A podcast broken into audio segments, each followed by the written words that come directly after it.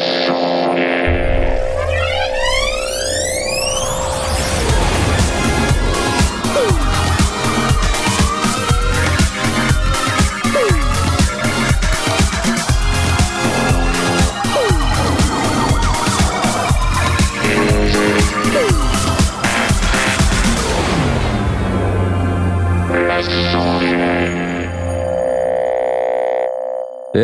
bonsoir à tous et bienvenue dans les sondiers. Et voilà, donc euh, des petits problèmes techniques euh, ont fait que vous avez entendu le retour plateau, euh, bizarrement, car je viens de changer d'iPad. Alors on applaudit. Oui, car mon iPad actuel, enfin ancien, rendait l'âme progressivement, donc il était urgent d'en avoir un autre, comme vous le savez car je suis comme Blast, j'adore les, les produits Apple. Ah oui, bien Et- sûr. D'ailleurs, Blast est avec nous, on l'applaudit. Bonsoir Bonsoir, bonsoir, bonsoir. Ah, ah, ah. Comment tu vas Tu Euh, Ça va super bien. Bon, alors t'étais passé un MP3 excellent Paris, là, c'est ça T'étais J'étais à la MP3. MP3 à Paris. Vous avez le bonjour de plein, plein, plein de monde. Finalement, euh, de- du nombre de sondiers, on était euh, au-dessus de la moyenne, au-dessus du nombre. Parce que j'ai noté que Aurine était là, euh, Mitty était là, Stan était là, Mago était là, Paul était là, moi-même. Donc, euh, voilà, on a, on a atteint le quorum. euh, C'était, chouette. Euh, Il y avait plein de gens, il y avait Redscape, donc il y a plein de nos auditeurs à qui on dit bonjour. Redscape était là, il y avait nos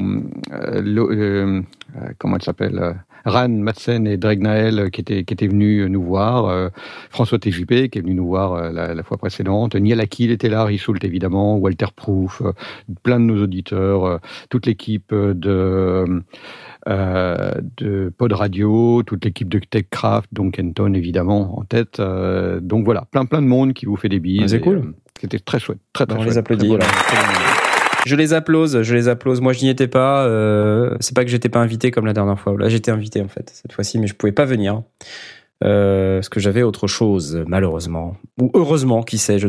Donc euh, voilà, j'espère que vous avez tous passé un excellent week-end à MP3 Yes. à Paris. Et on a euh, ces applaudissements sont un peu abrupts.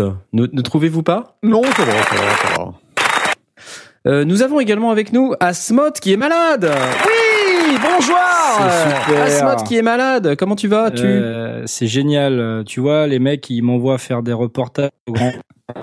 Je reviens, Oula. je suis malade. C'est de la merde. Mais non, mais euh, bon, c'est parce que t'étais levé tôt, tu as eu chaud, euh, tu t'es couché tard, tu as eu froid, Je chaud, froid, léger, Je pense tard. que j'ai transpiré genre mille fois plus que quand j'étais aux Seychelles, tu vois. Est-ce que t'avais une voiturette de golf? Non, malheureusement, parce que j'aurais eu la voiturette de golf, ça aurait été nickel. T'aurais eu le, le catamaran, euh, C'est tu ça. vois, et le, le petit cocktail pour te rafraîchir. C'est ça, Là, c'était bon. exactement. Mais malheureusement, tu n'avais rien de tout ça. Tu avais ta, tu avais ta Twingo. Non, Oui. même pas. Celle Non, du Bago. Une, une Autolib. Une Autolib. Les Oula. petites voitures euh, électriques. euh, en- c'est God. comme les Vélib, sauf que c'est des voiturettes électriques. Ah ouais, d'accord. Le truc qui n'existe Tu, tu pas. vas nous donner une idée de, de- si, de ça ce que tu as vécu euh, la semaine dernière ou, euh, ou on attend la vidéo euh, ou les vidéos? Euh, c'était c'était très intéressant. Euh, c'était très intense aussi. Euh, non, on en reparlera. Ah, en on, peut peut-être euh, on peut peut-être dire quelques mots pour nos éditeurs qui ne Ouais. doivent rien comprendre à ce de quoi on parle, mais euh, Asmot euh, a participé la, la semaine dernière, samedi dernier, à un événement. euh, euh, bah, peut-être que tu veux en parler plus en détail, parce que c'est toi qui y a été du coup. Oui, donc en fin de compte, on a été euh, on a été invité à aller suivre euh, le, montage d'un événement au Grand Rex, d'un concert. Donc c'est un concert euh, de musique euh, symphonique sur des musiques de séries télé. Alors c'était au Grand Rex samedi dernier et donc nous on a été invités à, être là dès le début du montage du plateau, de la scène, du backline, des micros, etc. Donc ça a commencé à 7 heures du matin. Donc on s'est pointé et on a on a discuté avec les mecs, on les a regardés faire, installer le, le matos, etc. Et tout ça jusqu'à la fin du concert euh, au soir quoi. On est reparti vers euh, je sais pas une heure du matin, un truc comme Ça, ça, c'est vraiment une sacrée expérience. Et puis du coup, euh, bah, ça nous a permis de rencontrer un ingénieur du son qui a de la bouteille. euh, ça nous a Ah permis oui, de voir un petit peu toute la, tout le setup, rencontrer les musiciens. Et puis euh, j'espère que vous avez pu shooter plein de petites euh, vidéos sympas qu'on pourra monter. Et puis vous mettre sur la chaîne YouTube des sondiers, parce que c'est aussi ça l'objectif. Ouais. Euh, ça prend un peu de temps à monter, j'imagine. Euh, Ah ouais, carrément. donc. Ouais, voilà, on en a pour comparé à ce que je fais en vlog d'habitude. là, j'ai genre 100 gigas de vidéos, un truc comme ça. C'est énorme. C'est énorme. J'aime bien, tu sais, dans le channel, des gens nous disent un ingé son qui a de la bouteille, les pochetrons. Ah ouais, direct. le, le, le raccourci était était trop facile. Excellent, quoi. Ah bah tiens, voilà. Ah, Parfait. Voilà, ça c'est fait. Ok, comme Bon, ça. en tout cas, je voulais Alors, C'était remercier. juste pour le euh, sound design parce que j'avais Ouais. déjà servi avant. hein. Tu voulais euh, remercier Ouais, ta famille, euh, ouais, tout ça, mes amis, ouais. euh, Knarf pour le Doliprane. Non, je voulais refaire, mes- je voulais, je voulais remercier euh, bah, mes deux potes, euh, le Mago et puis euh, et puis Fabien, son de Mago Yonde, qui qui m'ont accompagné tous les deux euh, cette journée. qui est, qui est presque sondier euh, finalement euh, de réserve quelque part. Tu vois, parce que- bah Fabien. Fabien, bah, enfin, il est, euh, c'est son boulot, il est ingé son en fait. De, bah, de facto, maintenant, il est sondier Voilà. de réserve. Mais du coup, il que- est, il est, il fait partie de l'équipe euh, à titre posthume. Non, il n'est pas mort. Il n'est pas mort. Titre posthume. Euh, mais en fin de compte, euh, enfin Knarf, c'est juste pour te dire qu'en fait, on, du coup, on a plus besoin de blast. On Ah, cool. plus Ah, ok, jeune. d'accord. Bon, bah, je vais me noyer dans l'alcool alors. Voilà, c'est bon. Je je te l'annonce officiellement. Voilà. Bon, euh, euh, et puis dans tout ça, n'oublions pas qu'on a également Jay. Eh, on a Jay. Hey. Bonsoir, messieurs. Salut. Et bonsoir euh, les On est un peu auditeurs plus, et les auditrices. surtout les tristes. Ouais. Bah ouais. Et euh, quoi de neuf dans le, la petite commune de Besançon?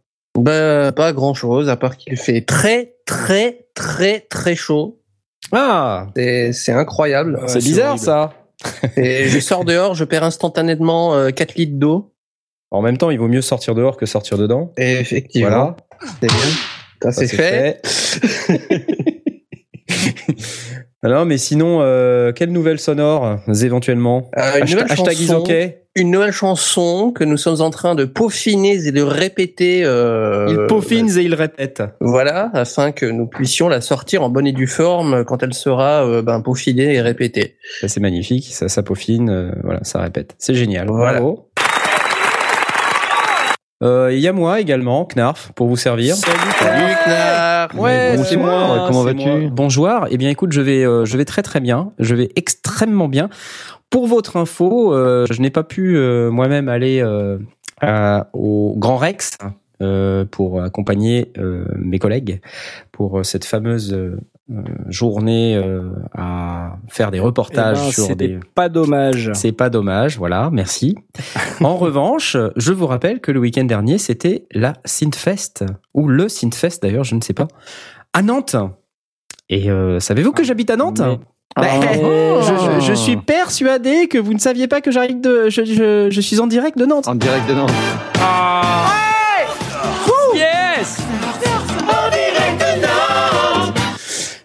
et donc, euh, bah, comme j'étais à Nantes, en direct de Nantes, j'ai pu euh, participer à la Synthfest, euh, puisque c'était, euh, voilà, j'avais, j'avais pas tout mon week-end malheureusement, j'avais qu'un tout petit bout du week-end. J'y suis allé et puis je peux vous dire que ce que j'ai trouvé, ça, c'était vraiment super sympa. Et euh, du coup, j'ai shooté plein, plein de vidéos et plein d'interviews. J'ai rencontré des mecs, euh, des fondus de synthé.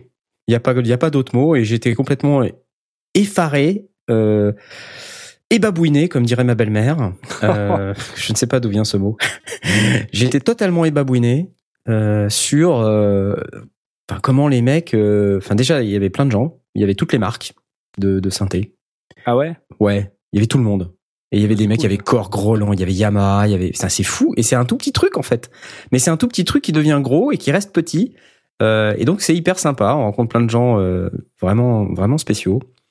Euh, j'ai croisé spéciaux. vraiment spéciaux. Non mais tu comprendras quand je vais sortir une vidéo là que, que j'ai shooté avec un mec qui s'appelle Frédéric Gerchambault. Tu m'as raconté. Euh, c'est un, gros fou furieux de synthé modulaire. Euh, et j'ai shooté une vidéo qui est à la fois instructive et hilarante avec ce type, euh, qui est qui, qui est vraiment spécial. J'ai pas d'autres mots. Il est spécial, mais c'était bien. C'était bien, j'ai bien aimé. Frédéric Gerchambault, tiens, cherchez sur internet, hein, vous allez voir, il fait de la musique électronique euh, planante, euh, il fait des, vidéos sur euh, sur YouTube. Et voilà, je vous, passerai un peu ses coordonnées pendant l'émission parce que c'est et sur sur les vidéos YouTube aussi, vous verrez. Euh, donc Sinfest à Nantes, voilà. Donc je suis très content d'y avoir été et je me dis que l'année prochaine, il faut absolument que je réserve mon week-end, que je, je me plante pas pour euh, faire autre chose pendant ce week-end-là parce qu'il y a vraiment de quoi couvrir. Euh, j'ai tellement pas eu le temps de, de faire euh, ce que j'avais envie de faire sur place. J'ai même pas eu le temps de tripoter les synthés. Il y en avait, euh, mais euh, une quantité incroyable. Il y avait même le nouveau synthé de, de Balorant, donc qui s'appelle The River, qui est un, un prototype absolument incroyable d'un synthé polyphonique fabriqué avec des composants discrets et, et une interface complètement numérique. C'est un truc de malade. Enfin, vous, vous verrez, vous verrez. C'est un truc de malade. T'as dû souffrir. euh, Bah, j'ai fait une musique messeux euh, en 6 heures, euh, tout seul. Voilà. mais Donc, sans faut jamais toucher un synthé. Mais Sans jamais toucher un synthé, et j'ai- souffert ma. Ouais. Ah c'était horrible. C'était horrible. En plus, je peux te dire, il y avait des modulaires, il y avait des trucs de, de DSI, il y avait. Je- C'était atroce. C'était euh, horrible. tu vois? Je suis parti en, en criant les noms des synthés. Non Prophète Reviens Minimoog S'il te plaît Reviens Voilà, et euh, c'était compliqué. J'étais vraiment triste. Enfin, c'était c'était bien. C'était la semaine dernière. J'ai quand même des vidéos. On va les sortir dès que possible. Euh, et puis en attendant, bah, euh, on a quand même une émission à faire ce soir. Cool. Et puis, et puis pas euh, des moindres. C'est une émission euh, hyper technique, une émission avec plein de plein de contenu. Euh, ce soir, on a décidé de parler sampling. Euh, donc euh, sampling sur plusieurs modes. Hein. À la fois le mode de sampling, euh, euh, on va dire euh, comme une technique d'acquisition numérique, hein, donc on a déjà parlé dans l'émission sur le numérique, mais aussi une, méthode de production et puis de, reproduction surtout de d'échantillons audio dans le cadre de, la création de, de production, d'autres productions audio. Voilà, on vous parlera de tout ça, bien entendu, dès qu'on aura fait les news du marché. Euh, donc je vais pas commencer parce que j'en ai environ 700 kilos. Euh, donc je vais donner la parole à Blast.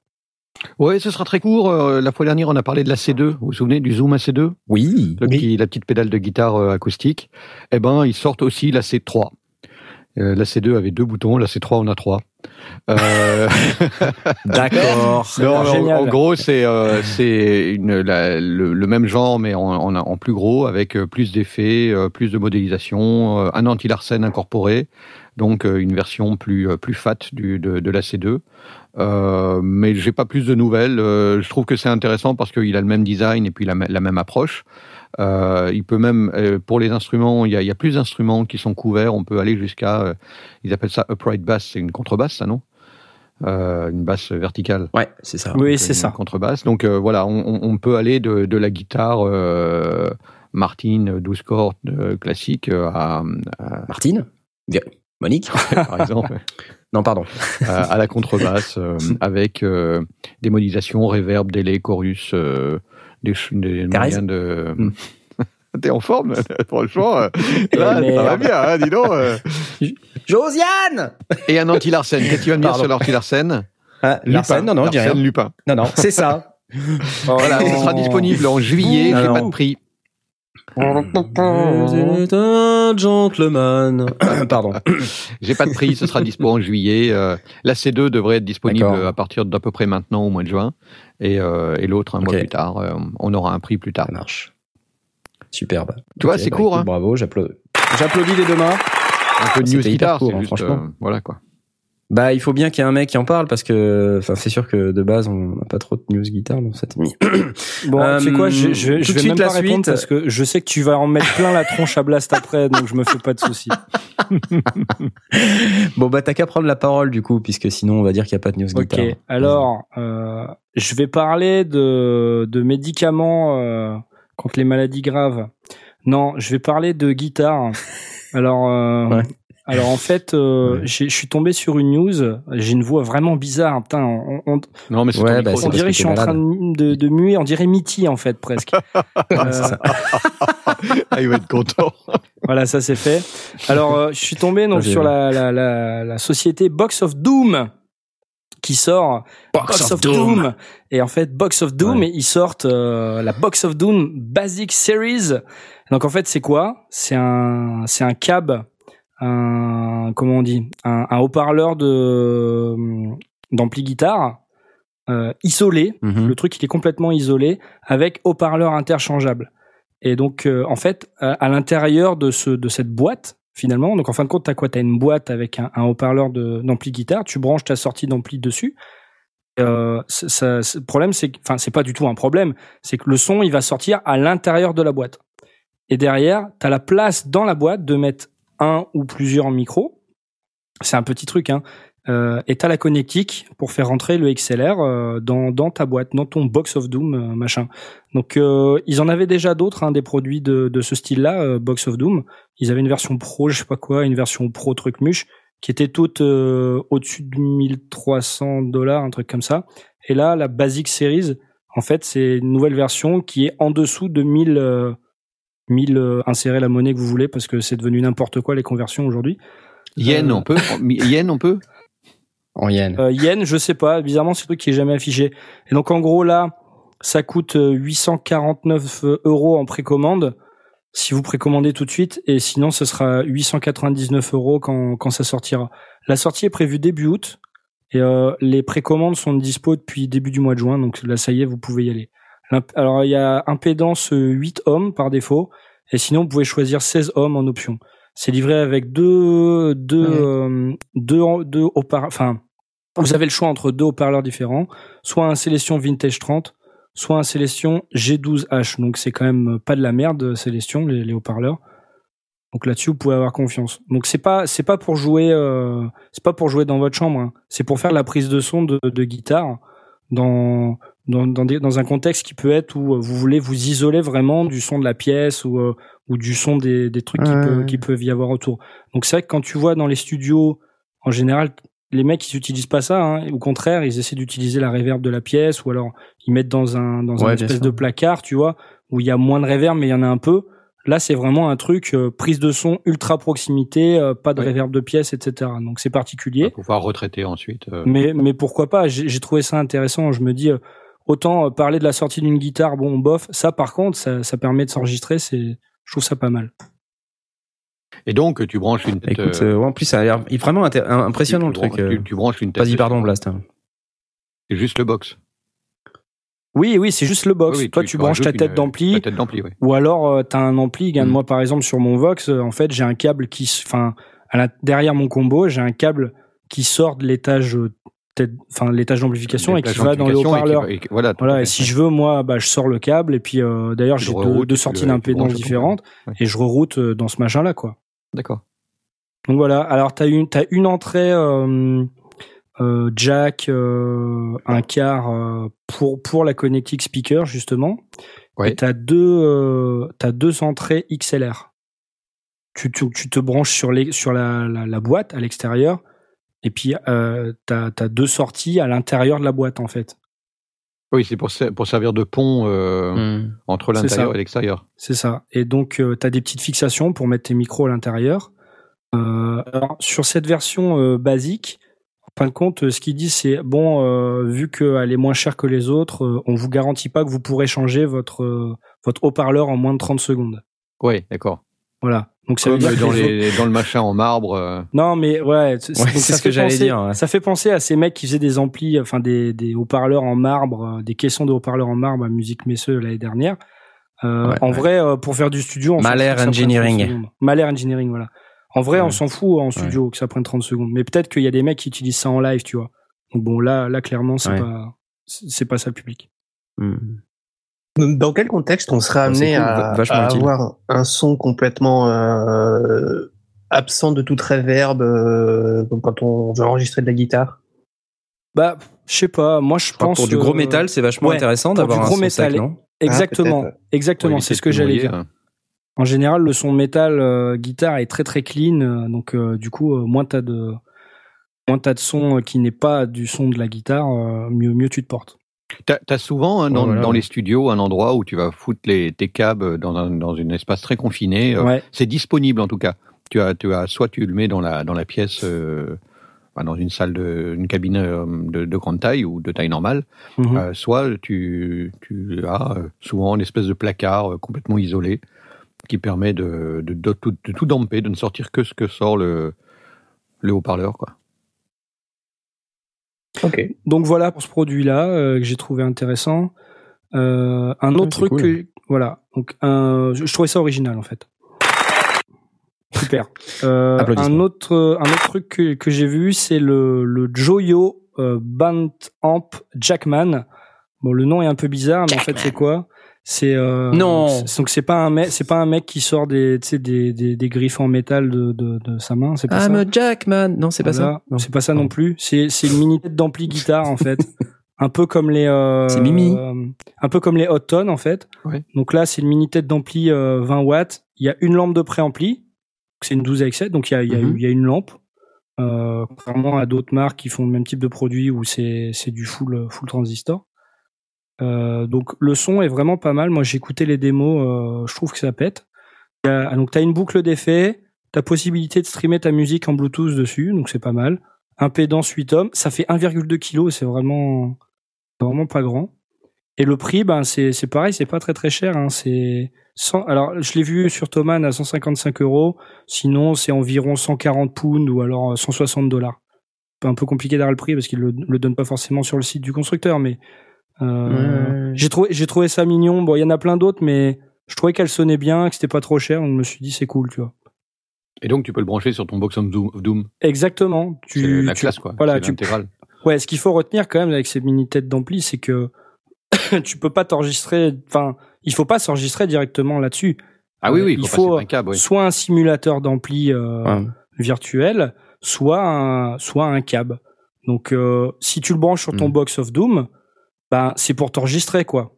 Mm. Parce que le box of Doom, il est fermé en fait. Oui, oui, on a compris. ouais. Voilà. Donc, Ouais. euh, Bon, on écoute, hein. On, On essaye écoute. De, de voir si on peut écouter. On écoute. C'est parti. Mais dis donc, c'est pas de la guitare, ça. c'est une vidéo promo un peu classe. Attention, il met on.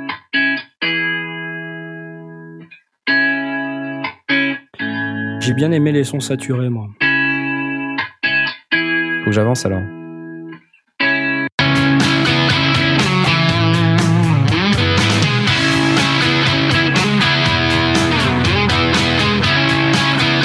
Ah, C'est pas mal. hein Oui.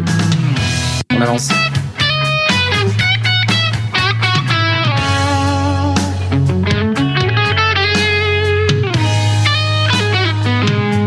J'avance encore.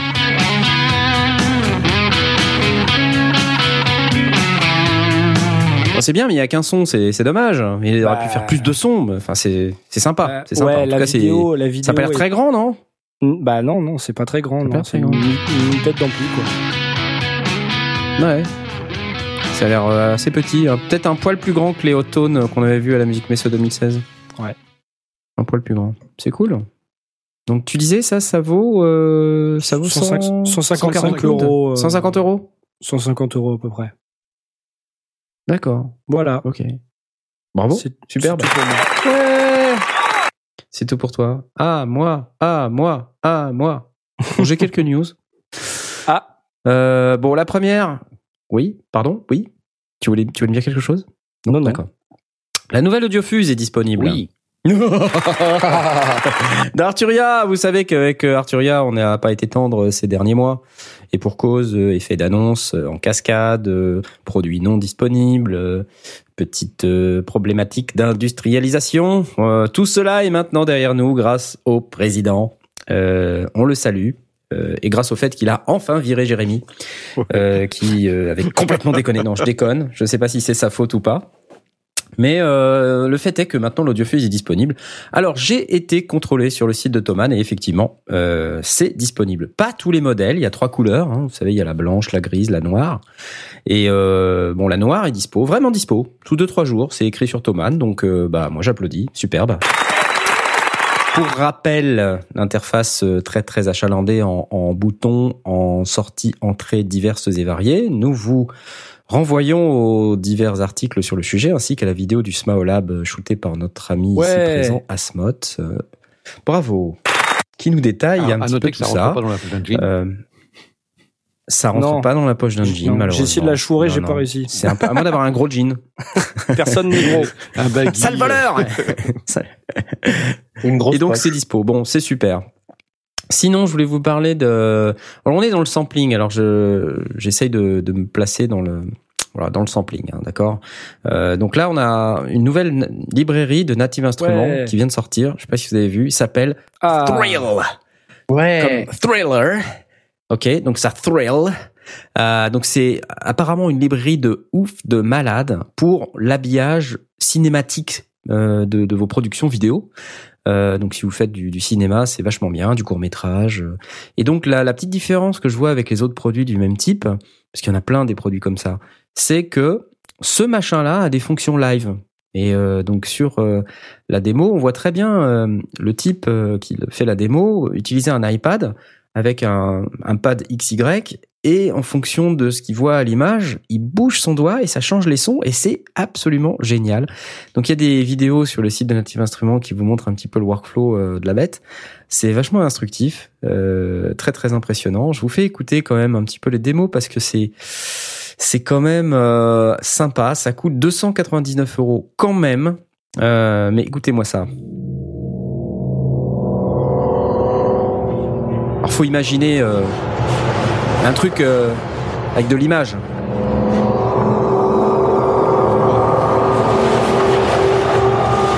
Créer des bandes son en temps réel grâce au contrôle XY de la tension. Je, je- j'avance. 963 sources de sons orchestraux et hybrides prêtes à l'emploi, disent-ils.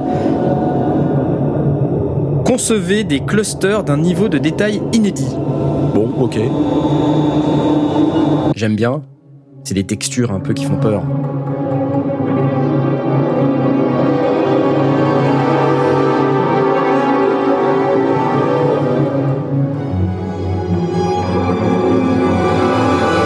Là, il Moi, bouge, il cool. bouge son, son, son fader et Il bouge son doigt, donc en fait, il monte. euh, voilà, ce que je comprends, c'est qu'il a, euh, rebaisse, euh, Voilà, il a des sons, euh, il a deux sons, il oscille entre deux ou trois sons. Et en fait, en fonction de quand tu vois ce que tu vois à l'écran, bah tu bouges ton doigt, tu dis ah là il y a plus de tension. Hop, tu montes en tension et là ça fait. Tu vois et ça c'est vraiment pas mal quoi comme concept. Youpi. J'ai peur Thérèse, reviens. Thérèse, où es-tu? Je reviens Jean-Michel. Attends, Jean-Michel, Jean-Michel. Voilà, donc euh, imaginez cette tension incroyable euh, entre Thérèse et Jean-Michel, euh, dont on ne connaît pas euh, l'issue, improbable, euh, s'ils vont mourir ou pas. 41 gigas de sample pour Contact 5 ou Contact 5 Player, ça veut dire que vous n'êtes pas obligé de posséder Contact 5.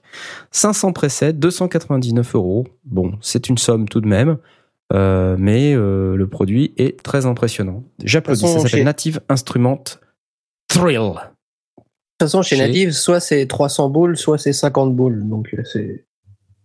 Soit l'un, non, soit c'est faux. Des fois, c'est 79 boules. Mais bon, c'est pas ce que je veux dire, quoi. Bon, d'accord. Ouais, je vois ce que tu veux dire. Mais on applaudit quand même. Alors, pour sampler, vous avez besoin d'un Un nouvel iMac Pro, n'est-ce pas, Blast? D'un sampleur, un sampleur, un sampleur et sans reproche. Ouais. Euh, le nouvel iMac Pro, vous savez, c'est la grosse news euh, qui a été annoncée là cette semaine par euh, Tim- comment il s'appelle Cook. Tom Tim Cook. Tim Cook, pardon, Tim Cook. Euh, le nouveau patron d'Apple, une fois que Steve est mort, et donc maintenant le nouveau patron d'Apple qui, qui qui fout la merde, hein, qui ne fait, n'importe quoi. Euh, donc le, le nouvel iMac Pro à 18 cœurs, euh, qui est une bécane euh, qui propose un certain nombre de features, euh, dont un écran 5K.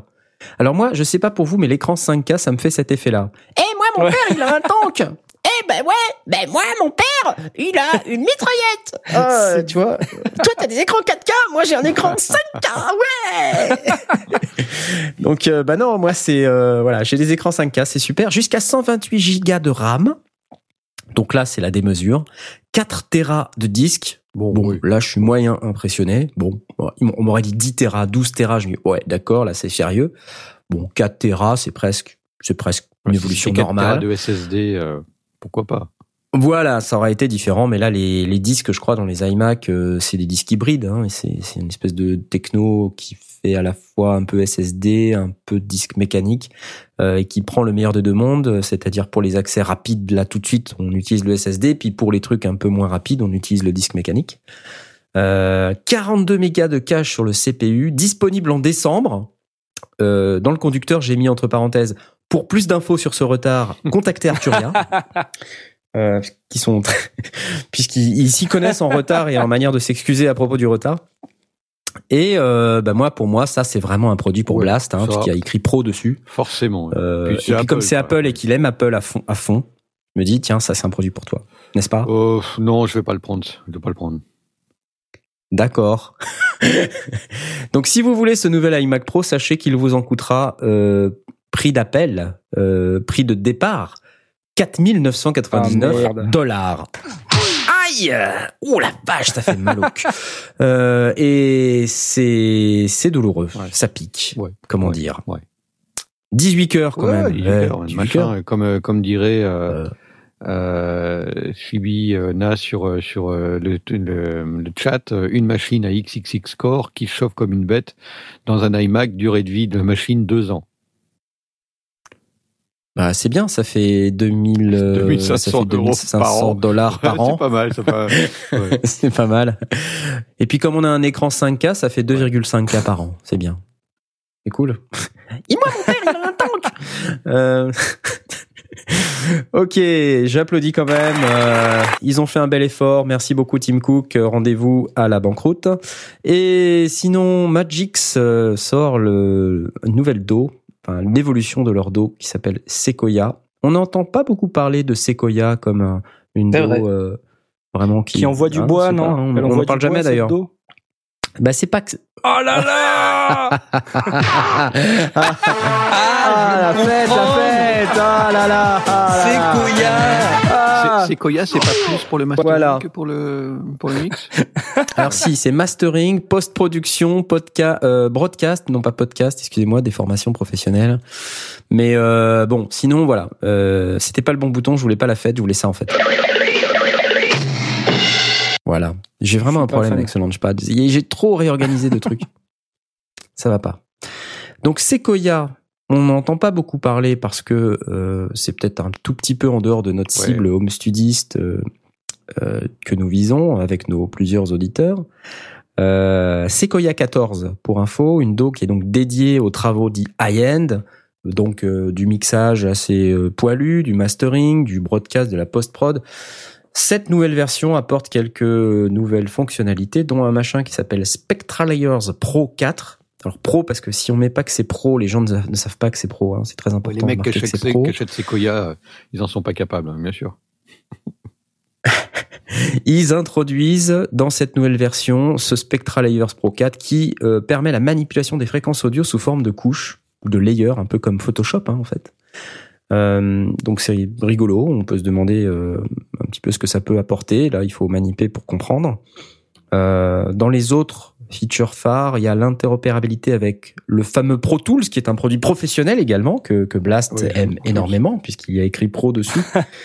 Et donc, il est également, ce Do Sequoia 14, euh, interopérable avec le nouveau contrôleur Avid S6, qui est pas nouveau d'ailleurs. Ça leur plaît à Blast aussi, vide, non? Ouais, Ça, plaît à, Blast. Et donc, cette Do euh, Magic Sequoia 14 euh, au prix d'appel de 2795 dollars, tout de même. Euh, donc, quelque chose qui permet d'être ruiné très rapidement. Ouais, mais voilà, on n'est pas, dans la gamme du home studiste, on est. On n'est pas vraiment dans la gamme du home studiste, mais sachez que ça existe et que ça intéresse des gens. Probablement pas nous, mais on en parle. Euh, alors évidemment, on peut sampler avec euh, Sequoia 14, hein, j'imagine, j'espère. Bah, plus mais avec pour Samplitude qu'avec, euh, euh, pouvoir, tout à fait. D'ailleurs, notez que dans Samplitude, il y avait Sample. C'est fou, c'est Mince. beau, non? C'est pas beau, Oh ça? la C'est pas vache, la beau, révélation Quoi? Euh, Non, j'avais pas noté. Alors, euh, pour sampler, on a aussi besoin de, de samples. Et qui dit sample dit drum machine, parce que voilà, c'est. Et saviez-vous que 99 Sounds vient de sortir sa 99 Sounds ou 99 Sound Drum Machine, une boîte à rythme gratuite pour Mac et Windows, qui est produite donc par Ah, 99 très Sounds, sympa, si vous avez bien tout suivi. Très sympa. Il y a- très il y a quoi dedans? Alors, que fait bah exactement, que fait cette euh, Drum Machine 99 Sounds? De la batterie. Alors, c'est une drum. Exactement, je, te remercie. C'est, c'est, euh, Il y en a un qui me suit. Donc, Pardon. il y a un, un certain nombre euh, de samples que je vous propose euh, d'écouter euh, pour que vous puissiez voir de quoi il retourne. C'est maintenant. Alors, ça n'est pas ça, c'est plutôt ça. Ça. Donc, on reste dans les 808, J'allais 900 dire, ouais, watts. c'est- tellement innovant. ouais. Tu vois, Blast, Blast, il allait être content. Mais c'est puis, gratuit. En fait, il a entendu les gens. Euh, punchak. euh. Bah, c'est des boîtes à rythme. hein.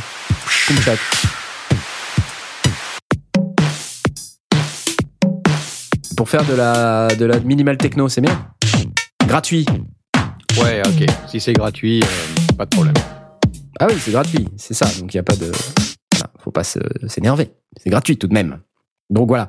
Je me suis dit que tu n'en voudrais pas parce que ce n'est pas assez cher. gratuits, euh, Est-ce que j'ai raison ou pas qui, qui sont sympas et qui offrent des trucs. Quel radin. Bah oui, forcément. Un Ok. Nive qui te Ouais. fait un préampli. Euh, Moi, Allez, c'est qui bon. m'offrent un préampli. ça m'énerve. Allez. Pourquoi nous on nous Bah, offre on pas vous des a offert une préamplis casquette. Pourtant t'es Génial. t'es pas blonde, tu vois. Tu tu devais pas l'avoir ce préampli. Ou alors ils avaient vraiment personne la dernière fois. Bref, j'applaudis. 99 Sounds et c'est gratos. Donc ruez-vous dessus chez 99sounds.org.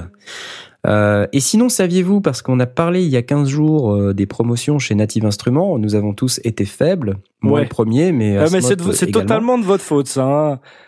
Quoi? Qu'est-ce que quoi que quoi? Pourquoi est-ce que tu Non, mais vous vois euh, c'est une blague.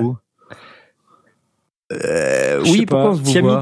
Bah oui. Là, il y a Mais non, c'est parce qu'il y a Mitty, c'est la faute à Mitty. Non, mais c'est totalement de la faute à Mitty. Ouais, en plus, il est absent, donc il a tort. Donc c'est totalement de sa faute. Ce soir, il y avait les Gardiens de la Galaxie sur TF1. Euh, il ne pouvait pas venir. Euh, donc Non, Donc, il il est- dans son pain pour rentrer à la maison. ah bah ça y Parce est. qu'il était ah à bah, MP3 et S'il était vraiment motivé, s'il était vraiment motivé, il aurait fait quelque Bah chose. oui, parce que participer toi, t'es là, toi, ce soir. Bah voilà. Mais oui, mais je suis pas rentré en train. Bah voilà. Petit problème de motivation. Euh, il n'est pas tout à fait motivé. Je suis Quand désolé. on veut. Ces on peut. gratifications de stagiaires sont donc annulées. Euh, il n'aura pas ses 4,50 euros ce mois-ci. Euh, C'est décidé. Donc non, chez Native Instruments, nous avons parlé la dernière fois des petites promotions qu'il y avait sur les achats de machines et machines micro, auxquelles Oui. A succombé. Donc tu as reçu ton Ouais, machine reçu. micro, mais t'as Si, pas je ouvert l'ai le ouvert, carton. mais en gros, euh, mon Mac, euh, mon iMac n'est pas euh, assez à jour pour, pour installer les Attends, softs. tu vas prendre le gros machin Ah, là à écoute, 5000 balles Il n'y a pas de, Voilà. pas de problème. Voilà, tu achètes un nouvel iMac Pro, il y a 18 cœurs dessus et il y a un écran 5K. Mon père a un tank. C'est trop génial. Donc, euh, non. Summer of Sounds, ça ah. Summer of Sounds, Ouais. la nouvelle promo. Alors sachant qu'il y a 15 jours, moi j'ai quand même craqué sur euh, la. Ce qui, ce qui est très drôle, très, très bizarre parce que c'est. euh, j'ai acheté la V-Collection Arturia V5 Upgrade, parce que je possédais déjà la V4, chez Native Instruments. Euh, parce que je l'avais déjà Ouais. acheté chez Native Instruments. Je- précise, attendez. Euh, vous suivez, oui ou quoi là? Non, parce que je vais pas le répéter. J'avais acheté il y a quelques mois euh, la V-Collection V4 chez Native Instruments parce qu'il y avait euh, ce partenariat entre Native Instruments et Arturia avec la mise en place du NKS, c'est-à-dire ce protocole euh, qui vous permet de contrôler la V-Collection depuis votre complète S, le clavier de Native Instruments. Euh, et là, donc, ils ont sorti une promo, moins 50% sur l'update de la V5. Donc moi, quand on dit moins 50%, bah, c'est comme pour les soldes aux Galeries Lafayette, hein, je me jette dessus, quoi. Donc, euh, donc voilà, euh, voilà. Euh, donc c'est cool. Euh, et là, cette semaine, Le lendemain, Qu'est-ce que vlati pas qu'il y a encore moins 50% chez Native Instruments du 1er juin au 2 juillet sur de nombreux produits. Alors là, qu'est-ce que c'est? Bah, C'est Complete 11 euh, Upgrade, c'est euh, Mais c'est que sur le c'est moins sur le hardware. 50%. Si, Attends. si, si. Alors, non. Non. Oui, t'as raison. Excuse-moi. Il y a, il y a moins 50% sur le soft. Euh, tu peux économiser sur Complete 11 quand tu achètes Ouais, une ouais. machine jam, une machine studio, une machine ou une machine micro. Ok. Et ensuite, tu peux avoir moins 50% sur certains instruments. Euh, donc, dont Contact 5, Reactor 6, si tu les as achetés séparément. Donc, c'est intéressant. C'est tellement intéressant euh, que je, je- moi, je, je suis Non, non, Je- je- sérieux. Je suis faible, je suis faible, je suis faible. Vais-je l'acheter? Vais-je l'acheter? Là, comme ça, Alors, en direct, il va donner ton numéro de carte bleue direct. Connectez-vous, Mais créez un compte. Se connecter. Je suis actuellement Ceci sur est le une site de fiction. Native Instruments. Mais tu vas acheter quoi comme hardware? Se connecter. Je ne vais pas acheter de hardware, je vais acheter l'upgrade de la complète 11 Ah, N'essayez pas de régler le suite. son de votre ordinateur. Nous contrôlons les horizontales. N'oublie pas de dire à haute voix le code de ta carte bleue.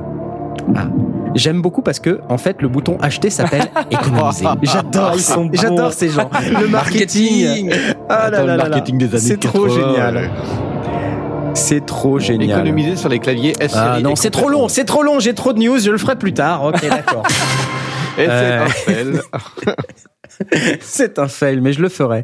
C'est sûr, j'avais, je, je, je me rendais pas compte à quel point c'était long d'acheter un truc. Euh, nous n'avons pas le temps, il y a beaucoup trop de news. C'est Euh, voilà, donc faites-le. Euh, c'est, c'est important. Du 1er juin au 2 juillet, moins 50% sur de nombreux produits chez Native Instruments. Et euh, dans la complète 11, il y a d'ailleurs plein de produits euh, de, de bibliothèques, de samples, de trucs, de machins dont on va parler ce soir, qui sont vraiment toutes absolument géniales. En tout cas, c'est mon avis. D'ailleurs, si on pouvait avoir un sponsor euh, chez Native Instruments, ça serait absolument fantastique. Si Oui. vous nous écoutez, les gars. Oui. S'il vous plaît. Allez, soyez sympas. Seaboard, euh, vous savez, Rolly Seaboard, vous êtes au courant? Le clavier Il vient de sortir euh, le Seaboard, le Seaboard Block. Vous avez suivi les Rolly Ouais. Blocks? Oui. les Rolly Blocks. Hein, les petits trucs euh, touch euh, sur batterie là qui qui sont tout mimi, qui s'accrochent les uns dans les autres et qui vous permettent de faire des, des contrôleurs. Donc là, ils viennent de sortir la version Seaboard, c'est-à-dire vous vous rappelez leur clavier Rolly Seaboard euh, qui est euh, qui apporte la technologie 5D avec les cinq dimensions de contrôle. euh, je me 5D? plus, mais euh, près. Ouais, mais 5D, ouais, Ouais, exactement. exactement. un tank. S'il y en a qui font de la 3D, eux, ils font de la 5D. Faut pas déconner. Euh, donc là, le Seaboard Block, euh, une version de deux octaves euh, du clavier de la marque, qui euh, est wireless et qui se connecte aux autres blocs pour former des surfaces de contrôle. Là où c'est énorme, c'est le prix 299 dollars, 279 pounds. Et là, vous allez vous être, vous allez vous énerver parce que c'est 329,95 euros. On se fout de notre gueule. Clairement, euh, ça n'est pas possible. Je déteste ces modes de conversion, ça ne ressemble à rien. Euh, je dirais que son seul défaut, c'est de dépendre d'une application à ce produit. Euh, parce que, tiens, qu'est-ce qui se passe? Il y a mon téléphone qui parle tout seul. Salut. Veuillez m'excuser. Voilà. Salut, oui. Euh, donc voilà, et, et je me suis dit que c'était pas bon pour Blast parce que c'était pas non plus assez cher. Euh, en même temps, c'est un truc de synthé, alors peut-être qu'il va pas pas. bon pour moi parce Blast, il va pas l'acheter. Oui, en, en public, c'est mais ce que tu dis. en tout potentiellement, si je m'achète un truc, ce sera peut-être un native instrument, un jour. J'ai j'ai vu ce matin, euh, j'étais euh, ce matin avec euh, François TJP et euh, il m'a montré son complete, euh, enfin son clavier euh, complete et c'est vrai que c'est c'est attirant. Mais, mais Bah, par contre, faut que tu t'en ouais. sers tout de suite, hein, parce que si t'attends C'est- 10 ans, ça marchera plus. Hein, C'est ça, là, c'est ça le, le, le truc. Donc du coup, je ne craque pas. J'attendrai la l'Ultimate 12 ou je sais pas Il ne quoi. craque pas. Mais j'ai déjà des claviers MIDI. euh, un jour, j'installerai un setup MIDI. Un jour. Bientôt la retraite, Blast. Bientôt la retraite. Donc euh, le Seaboard, bloc, magnifique, 329,95 euros. Non, c'est pas 330. Euh, toujours chez Native Instruments, euh, puisque j'en ai parlé un peu tout à l'heure avec le Summer of Sounds. euh, sachez que Blocks, euh, la suite modulaire logicielle du Reactor 6, vient d'être upgradée pour intégrer de nouvelles fonctionnalités. Bon putain, mais je sais plus parler ce soir, c'est pas possible. Et pourtant, je n'ai pas bu. Des nouvelles, des nouveaux blocs qui s'appellent Kodiak. Ils sont bientôt disponibles. C'est en retard. Pour tout, euh, pour tout renseignement, contactez Arturia. euh, donc, NiBlocks, NiBlocks 1.3, euh, donc qui intègre plusieurs nouveaux modules, dont un Duality OSC, qui est un nouvel oscillateur, un Shift Sequencer, Curve Sequencer, qui est le séquenceur de Massive, euh, qui est un truc euh, hyper flexible, qui est absolument génial, qu'ils intègrent comme un module dans le dans le Blocks. Le Morph Filter, qui est un super filtre multimode euh, de la mort, et euh, le FlipGen, je me rappelle plus ce que c'est, mais ça avait l'air génial quand je l'ai vu, je m'en rappelle. Ça fait beaucoup de synthé pour Blast. Oui, hein. j'ai déjà Ouh décroché là à partir là. du quatrième mot. Hein, mais bon. Ouais. Bon, ok. Bon, c'est pas grave. Euh, tu sais que quand tu as un circuit, un circuit, Ouais. un Ovation circuit, depuis euh, quelques jours, tu peux maintenant avoir un éditeur, un logiciel éditeur euh, produit par la société Momo. Dans la cave à Momo. Momo, la cave à Momo. On peut euh, avoir un éditeur pour le circuit et euh, c'est tout ce dont vous avez toujours rêvé pour contrôler votre Novation circuit. Et c'est en plugin pour PC, dispo en VST et standalone aussi, mais aussi pour Mac, en standalone, en VST et en plugin AU. Et vous savez combien ça coûte ce truc? Ça coûte 5,90€. Alors je dis, madame, quoi? Ah mais non, s'il te plaît, euh, j'ai pas le bon bouton. Euh, 5,90€, c'est vraiment pas cher. Et sachez que Momo produit également d'autres éditeurs. Il produit des éditeurs pour le Minilog, pour le Roland Boutique, pour le Microcorg, pour les Roland Aira, pour les Korg Volca. Euh, ça en fait euh, des trucs. Mais bon, comme c'est pour euh, faire un peu du beatmaking, je me suis dit que Blast ne, ne s'abaissait pas à faire du beatmaking. Bah, donc c'était pas pour lui. Ah, Un jour, mais tu après du beatmaking, euh, J'étais dans un magasin de musique euh, cette semaine et hum, il y avait les petits, euh, les petits machins de Korg, là, les petits, les petits boîtiers pas chers à 150 ou 160 euros. Et euh, j'ai quand même euh, hésité. Et puis finalement, je me suis dit non, ce week-end, je vais être occupé, Ah, donc euh, j'ai pas pris. et quoi les Volcas, c'est ça? Ouais, les petits Volca, les petits.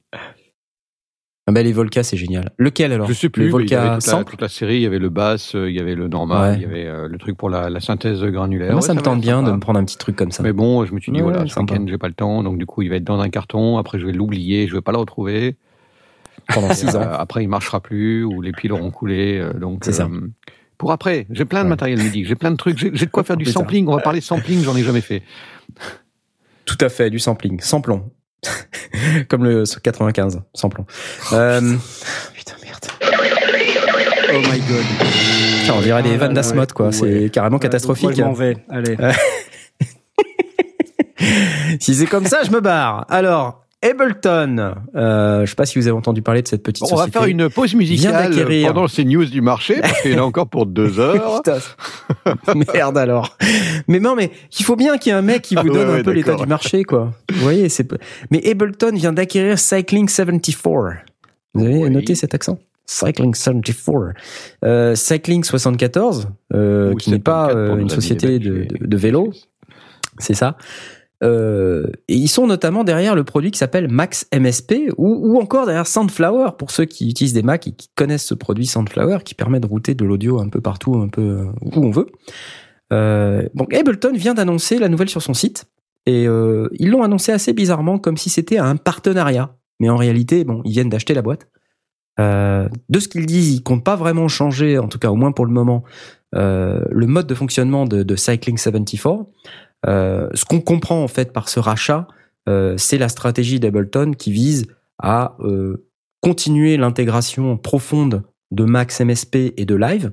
Vous savez qu'ils ont déjà un produit qui s'appelle Max for Live, qui est un truc assez incroyable. hein. On peut passer sa vie là-dedans si on peut, si on veut. Donc il faut imaginer que cet achat va aller encore plus dans le sens d'une intégration profonde de Max et de Ableton Live. Et moi, je Ou trouve un ça bien. de première classe, on sait jamais. Euh, On sait jamais, mais ça m'étonnerait parce que en fait, ce sont pas des produits concurrents. Donc, euh, je pense qu'au contraire, ils rachètent la technologie dans le but de la faire évoluer. Et ça, c'est plutôt de la bonne nouvelle. Euh, bon, ce qui est un peu dommage, et là, je me dis que là, c'est c'est c'est un peu t'es pas assez rapide, Blast. Hein, c'est que t'as pas t'as pas été assez rapide pour acheter cette boîte. Euh, Cycling 74. Du coup, tu t'es fait euh, coiffer au poteau Mhm. par Ableton. Dommage. C'est pas grave, Je me Ableton. dis que dommage quoi. Évidemment, suis-je bête? Ah.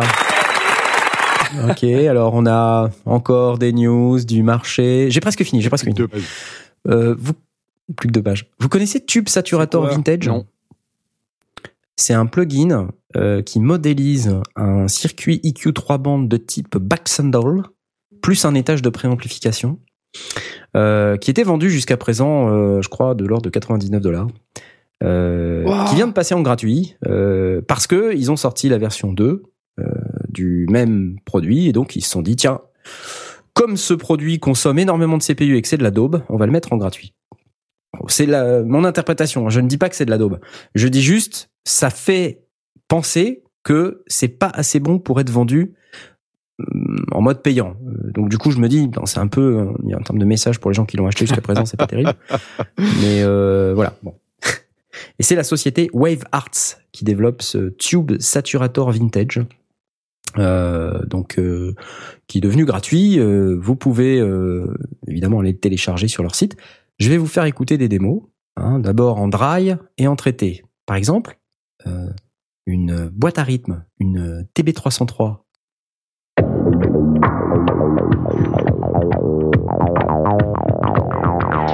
Ça c'est la version dry. Ok? Ça t'a plu euh, Blast? Ouais, ouais, Tu as ouais. aimé? Non la, la version saturator. C'est pas mal. Résonances Ah, c'est pas mal. Des trucs comme ça, ouais. Ouais, c'est pas mal, non ça, pas. envoie. si t'as ça 12 envoie, cœurs dans ton ordinateur, il n'y a pas de problème. 18. 18, 18, Ah, si t'as 18, 18 cœurs ouais. dans ton ordinateur, il n'y a pas de problème. Alors 808. Dry. Pumchak. Tu l'as pas dit Non, non, parce que l'as c'était pas un dit boom clac. Ah pardon. Tube saturé. Subtil. Pas mal, non Ouais, ok. Alors une voix maintenant. Dry. Here I start to define it. Eh, c'était bien, non? Maintenant la version. Vous êtes prêts? Saturé. C'est parti. Here I start to Ah, j'aime define it. Non, pas du tout. T'aimes pas du tout? Bon. C'est la voix que t'aimes pas ou c'est l'effet? me plaisait bien. euh, Bon, un petit peu, euh, D'accord. un petit peu empoulé. C'était Thérèse. Bah, c'est normal pour un Lampe. tube sat. Oh là là. Ah Et on travaille à Bravo, deux, là, et on les sorti vannes. forceps, hein. Ah bah là, là, ouais. C'est les vannes à la, les vannes à la là. On, Merde. On n'en peut plus, là. ah là là. Il en faut de temps en temps. Euh, donc, euh, bah, je ne sais pas, euh, je ne sais pas si on peut l'utiliser comme préamp, mon cher Fulnegi, sur le Chan.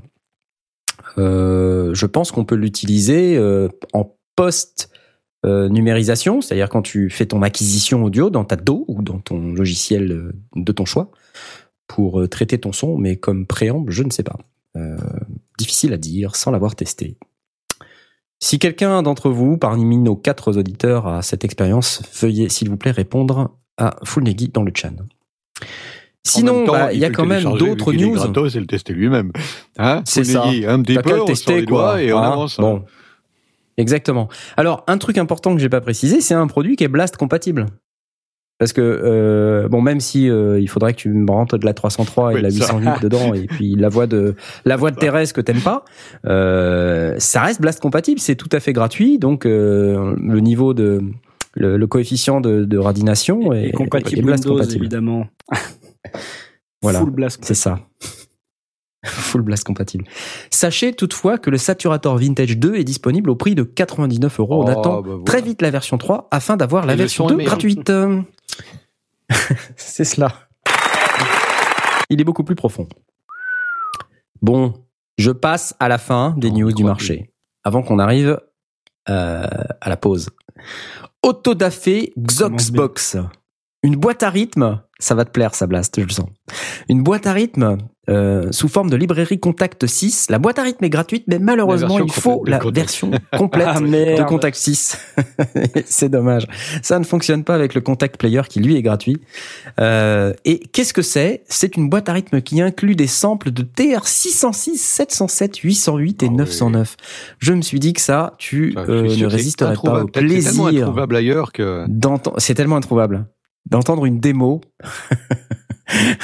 Je suis sûr que tu as envie d'entendre euh, une en démo. guise de pause Non. musicale. Allez. Non.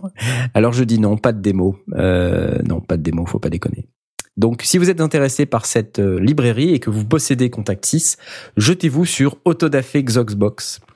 Euh, disponible sur leur site autodafé.net. Ça y est, j'ai fini. Ouais Oh là là là là Bravo Bravo, merci. Euh, on va pouvoir passer au samplage. Euh, C'est tout de suite dans les sondiers. Wow. Samplon, mes amis. non, je la refais pas la blague. je la refais pas. C'est samplon. Euh, le sampling, c'est une technique qui peut être vue de deux manières. Et on va évacuer tout de suite la première manière. Parce que quand on en a parlé avec Blast la première fois, il a dit ouais, mais quelle est la différence entre le sampling et l'oversampling? Et, et Euh, alors, ce que je trouve très amusant, c'est qu'après tu m'expliques, comme si je ne le savais pas. On reconnaît bien Non, Blast. mais là. d'accord, mais d'accord. Non, mais d'accord. Mais ce que je veux dire par là, c'est que le sampling au, au sens de numériser, tu vois, euh, d'acquérir. d'échantillonner, voilà. Ça, on l'a couvert dans l'émission sur le numérique. Donc, on va pas la refaire, sinon on va se sentir Ça va obligé de parler d'horloge. Ça va être une vraie boucherie. Euh, Et donc, on ne va Et pas donc, parler euh, de l'oversampling après, il y a- qui n'a rien à voir Non, avec on le va sujet pas- de ce soir. ça n'a rien On à voir. C'est ça, rien à voir. Rien à voir avec le sujet de ce soir. Donc, c'est pas du tout ça le, Donc, en le sujet de ce soir. Le sujet de ce soir, passe, quoi. Ah ben moi je tombe dans le panneau. Mais direct quoi, tu vois, je, je tombe dans le panneau. Non, non, là c'est plutôt le sampling comme une technique de production et surtout les outils qui viennent avec. Euh, donc j'ai essayé de trouver une définition euh, du truc, c'est l'utilisation d'extraits audio comme base de production d'un autre programme audio. C'est vraiment très générique Ouais, d'une production quelconque. Euh, ouais, d'une production. Hum, hum. d'une production quelconque. Je veux pas limiter volontairement à la production musicale euh, parce que ce serait réducteur par rapport au sampling. Mais c'est vrai que quand on parle de sampling, en général, Ouais, on fait référence hum. à la production musicale. Mais, mais en réalité, ce sont des techniques qui peuvent être utilisées pour à peu près n'importe quel type de production audio. Euh, On, on renvoie alors, aussi au euh, très bon reportage d'Arte, euh, d'Arte TV qui, qui parlait dans un de plus- Je me souviens plus du titre de, de ce reportage qui est sorti récemment Mhm. et dont, dont un des, des sujets parlait très profondément du sampling et de son aspect Ouais. légal, enfin de la difficulté légale qu'il y avait derrière. Ouais, exactement. Alors, comment vous dire? C'est un sujet qui est très vaste. Euh, donc, utiliser des extraits audio comme base de production d'un autre programme audio, quand on pense à l'industrie musicale, on pense tout de suite au hip-hop, Ouais. euh, au rap, euh, au voilà. Donc, effectivement, euh, c'est une technique qui est très largement utilisée euh, dans, dans ce genre musical. Maintenant, n'oublions pas que euh, utiliser du sampling, c'est aussi à la base euh, par nos historiens du son euh, qui faisaient de la musique concrète à l'époque, hein, c'était aussi un moyen pour eux de reproduire des sons qu'on n'arrivait pas à reproduire électroniquement. Euh, et puis euh, de créer des instruments qui pouvaient reproduire Ah, des instruments acoustiques pour pouvoir les rejouer euh, in the box. Voilà, le fameux mélotron. C'était un peu un sampleur avant Ah oui, l'heure hein, quand on regarde. Il travaillait avec des bandes, donc c'était une machine qui avait un- une bande qui tournait en boucle, et puis quand on appuyait sur une touche, ben, ça, ça libérait la bande, et puis la bande était lue en boucle comme ça, avec ce son très Et la, caractéristique. et la séquence rythmique qui, en de plus, euh, Monet des Pink Floyd, euh, qui est exactement le même principe aussi, exactement. sur de la bande. Exactement. Sur de la bande. Donc Monet a utilisé, enfin Pink Floyd a utilisé des techniques de sampling. Et effectivement, le morceau Monet de Pink Floyd euh, est très emblématique de ce type de de, de ce type de d'usage. Voilà. Donc euh, c'est c'est très intéressant à écouter dans cet axe-là. Sinon, euh, pour revenir un petit peu euh, à ma définition du début, quand on dit euh, créer des instruments acoustiques pour les rejouer in the box, on parle de piano, on parle de guitare, on parle de éventuellement même d'orchestre symphonique aujourd'hui. Hein. Rappelez-vous, on a invité Cédric Baravaglio dans l'émission, il nous a parlé de musique symphonique. Ben, Qu'est-ce qu'il utilise? Il utilise Mhm. effectivement des samples. Et qui dit sample dit sampler. Euh, donc voilà, quelques exemples de sampleurs. Ben, une bonne partie des produits de la suite Native Instruments, hein, quand on regarde euh, la suite complète, euh, c'est exactement ça. C'est des banques de samples qui vont être joués au travers d'un outil qui est un peu l'outil roi qui s'appelle Contact. Donc avec Contact, on est capable de faire tout un tas de trucs. Toi, Asmot, euh, justement, tu, tu as acheté ces banques de samples euh, au travers du produit batterie là que, tu avais acheté. C'était Modern Drummer. Ouais, c'est hein, ça, exactement. C'est Modern Drummer. Abbey Road Modern Drummer de Native Instruments. Ouais. Abbey Road Modern Drummer. Alors, Abbey Road Modern Drummer, qui est un produit Native Instruments, c'est typiquement une librairie euh, de samples avec un player qui est un petit peu habillé Abbey Road avec son look and feel un peu particulier, mais derrière, en réalité, c'est Contact. Euh, donc, et Contact, qui est le, le logiciel phare de la marque pour gérer les, les samples et les librairies euh, que vend la, la marque. Euh, alors, on va faire un petit tour un petit peu de tout ce qui existe après la pause musicale et puis des techniques et des outils qu'on peut utiliser pour faire du sampling. Mais bien sûr, comme il va être 20h30, on va certainement pas se lancer là-dedans avant la pause.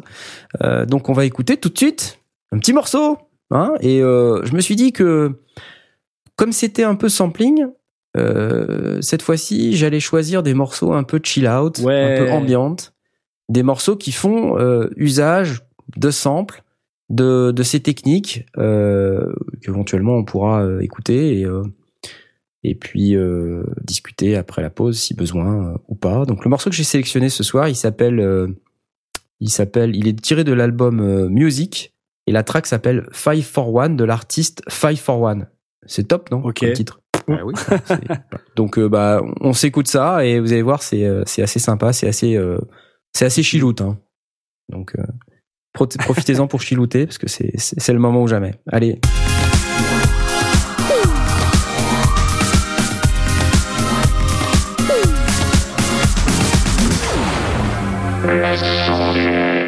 Et voilà, c'était bien, j'applaudis.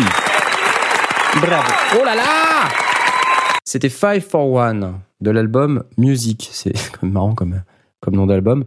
Alors, dans, cette, euh, dans ce genre musical, on, sent bien une espèce d'influence un peu lo-fi, euh, lo-fi, lo-fi, bref, L-O-F-I. Euh, et, et ça, c'est assez drôle comme tendance. hein. C'est un peu la même chose qui se passe avec les synthés, c'est le recours au vintage, le recours à l'ancien, le recours à quelque chose qui historiquement nous plaisait parce que culturellement, quand on était petit, on écoutait de la musique qui était fabriquée avec des équipements qui n'avaient que peu de capacité. Et on cherche maintenant, alors qu'on est grand, à reproduire ça parce que ça nous fait du bien au petit cœur. Alors, euh, donc c'est voilà, c'est c'est un peu ça. Et dans euh, cette émission sur le sampling, moi j'avais commencé par vous dire, euh, dans, le, dans la préparation de l'émission, je me suis dit, pourquoi on sample? Bah, On sample pour euh, d'abord essayer de numériser des instruments euh, acoustiques, fait, prendre des instruments du réel et les transposer dans le, dans le virtuel en quelque sorte, dans le, Mhm. dans le in the box. Euh, donc j'ai parlé un petit peu des produits de la suite complète. J'ai parlé de, par exemple, Symphonic Orchestra de East West, euh, qui, est, un des produits phares euh, qui a été beaucoup utilisé par beaucoup de compositeurs. Il y en a plein d'autres hein, aujourd'hui. Ça fait partie de ces exemples-là. Mais quand vous regardez les pianos, les grosses librairies de pianos, les premiers sampleurs, un des premiers, usages, par exemple du Kurzweil K2000 ou K250, euh, c'était exactement pour pouvoir faire ça. C'était reproduire un son de piano le plus fidèlement possible, parce que euh, bah, les synthétiseurs ne savaient pas faire ça à l'époque. Euh, on savait faire des formes d'ondes sinusoïdales, triangles, carrés, euh, mais on savait pas vraiment faire un son de piano avec son timbre si caractéristique, son attaque, toute son enveloppe et, et ses harmoniques surtout. Et puis surtout, on ne savait pas non plus à l'époque, d'ailleurs on ne sait pas toujours très bien le faire, de mieux en mieux, générer les, les Ouais, harmoniques boulot, qui euh, dépendent de- d'une note par rapport à l'autre. Euh, Quand vous faites un, un do euh, sur un, un piano, euh, ben, ça fait aussi vibrer les autres cordes. Et donc ça génère du son et, et toute cette richesse sonore aujourd'hui, ça produit des librairies qui, qui sont gigantesques, qui font des gigas et des gigas. Euh, et c'est même la course à l'armement pour réussir à produire un truc qui soit le plus réaliste possible. C'est- là qu'on parle des sound Imaginez-vous- fonts, des sound fonts, fonts et sound fonts. Des sound fonts, hein Euh, non, je veux dire, bon, c'est une question. Hein, je veux dire, quand, quand on parle de cette Ah de- oui, de parlons-en. cette époque où on où on, euh, où on récupérait différents sons, les différentes notes, et, et qu'on et qu'on les mettait ça sous forme d'un package, c'est bien ça. Je me trompe pas? Bah, Soundfont, c'était euh, c'était un truc plutôt Creative Labs. Euh, C'est-à-dire que ça, ça permettait euh, à l'époque de fabriquer des banques de sons qui étaient lisibles par euh, les cartes son Ah oui, de PC. Quoi. Ok. Euh, c'est des, des sons au format WAV. Donc, tu pouvais récupérer des, des, des soundfonts, carrément des banques entières. Euh, d'ailleurs, euh, c'est le terme, le format, d'ailleurs, je crois que c'était SBK. Et c'était le terme pour euh, sound, soundfont bank. Euh, et donc, c'était des échantillons qui étaient mu- multiplexés, enfin, entre eux, quoi. Et que savait exploiter le logiciel Creative Labs pour la Sound Blaster, typiquement. non. Alors, c'est- au- oui, euh, mais c'est il y a eu les SBK aussi. Mais effectivement, le format euh, le plus courant, c'est SF2. Euh, mais c'était pour la V2. de, Ouais, de d'accord. Bon, bref, euh, ce qui est, ce qui était euh, en fait le principe du Soundfont, c'est c'est ni plus ni moins ce qui est aussi le principe de tous les sampleurs à l'époque.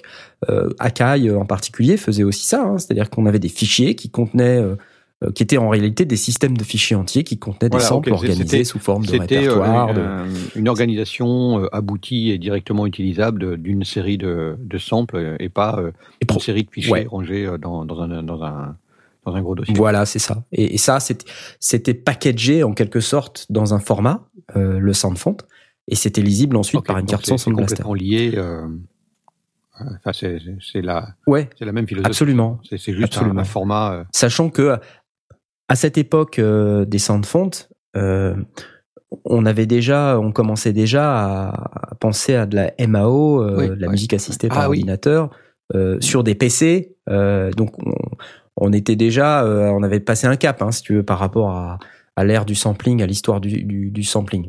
Le démarrage, c'est vraiment des, des machines qui sont antédiluviennes. alors il y en a plein, je les connais pas toutes, hein, mais quelques-unes qui ont été très emblématiques du sampling. On peut citer le, le Fairlight euh, CMI, CMI, euh, voilà, Computer Musical, euh, euh, je sais plus, mais euh, le Fairlight quoi. Donc qui est un des premiers sampleurs euh, qui a eu vraiment du succès auprès Mhm. des artistes hein, et qui a été popularisé par un certain nombre de grands artistes. Euh, je pense à Peter Gabriel, je pense à euh, Tears for Fears. euh, une partie d'ailleurs du morceau Shout euh, de Tears for Fears a été faite au, euh, au Fairlight. Euh, donc avec tous les samples, il faudrait que je puisse vous retrouver le, le truc. Euh, le, le morceau Shout, euh, je sais pas si vous Ah, vous souvenez de ce morceau. Hein, euh, Nous qui étions en nés à live cette que, époque, quand on même- s'en souvient. Tiens, c'est ça.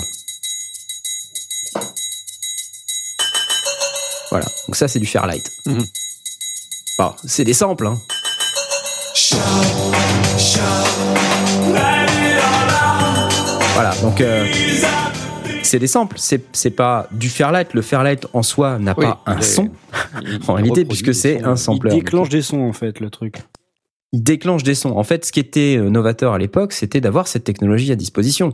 Et c'était tellement euh, scientifique même que euh, l'outil, euh, l'instrument, c'était Mhm. un ordinateur. Ouais. Euh, il était présenté comme tel avec un écran cathodique, avec un, un truc avec un, écran noir, enfin fond vert là. C'était vraiment un truc, il fallait limite une blouse Ouais, blanche pour pouvoir en jouer, quoi. Sinon, c'était pas crédible, tu vois. Euh, donc il y a, euh, il y a aussi euh, euh, des, des artistes comme Frankie Ghost ou Hollywood avec euh, Relax euh, qui ont popularisé ce, ce truc-là. Donc Peter Gabriel aussi, comme je l'ai je l'ai dit. Euh, et en regardant un petit peu cet après-midi en préparant l'émission, j'ai appris qu'il y avait aussi Jean-Michel Non. Jarre et euh, des artistes. pas étonnant. oui, Jean-Mi, Jean-Mi. Ouais, c'est pas étonnant, mais plus surprenant, Bernard Lavillier ou Daniel Balavoine ou Ah ouais encore Indochine. Et ça, ça m'a vraiment. dire, euh, ouais, euh, quoi. Balavoine, dans tous les cris et SOS, les premières notes, c'est une locomotive. C'est un Ah oui. Ouais. de locomotive qui est, euh, dont on a euh, modifié le timbre pour faire, pour faire les notes qu'on entend euh, dans le tout début de la chanson, euh, tous les cris et SOS.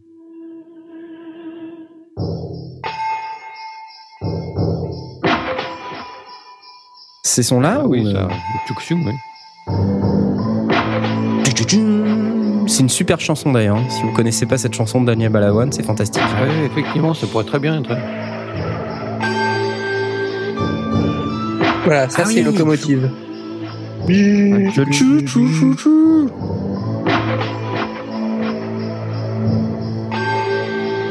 Ah ouais, d'accord.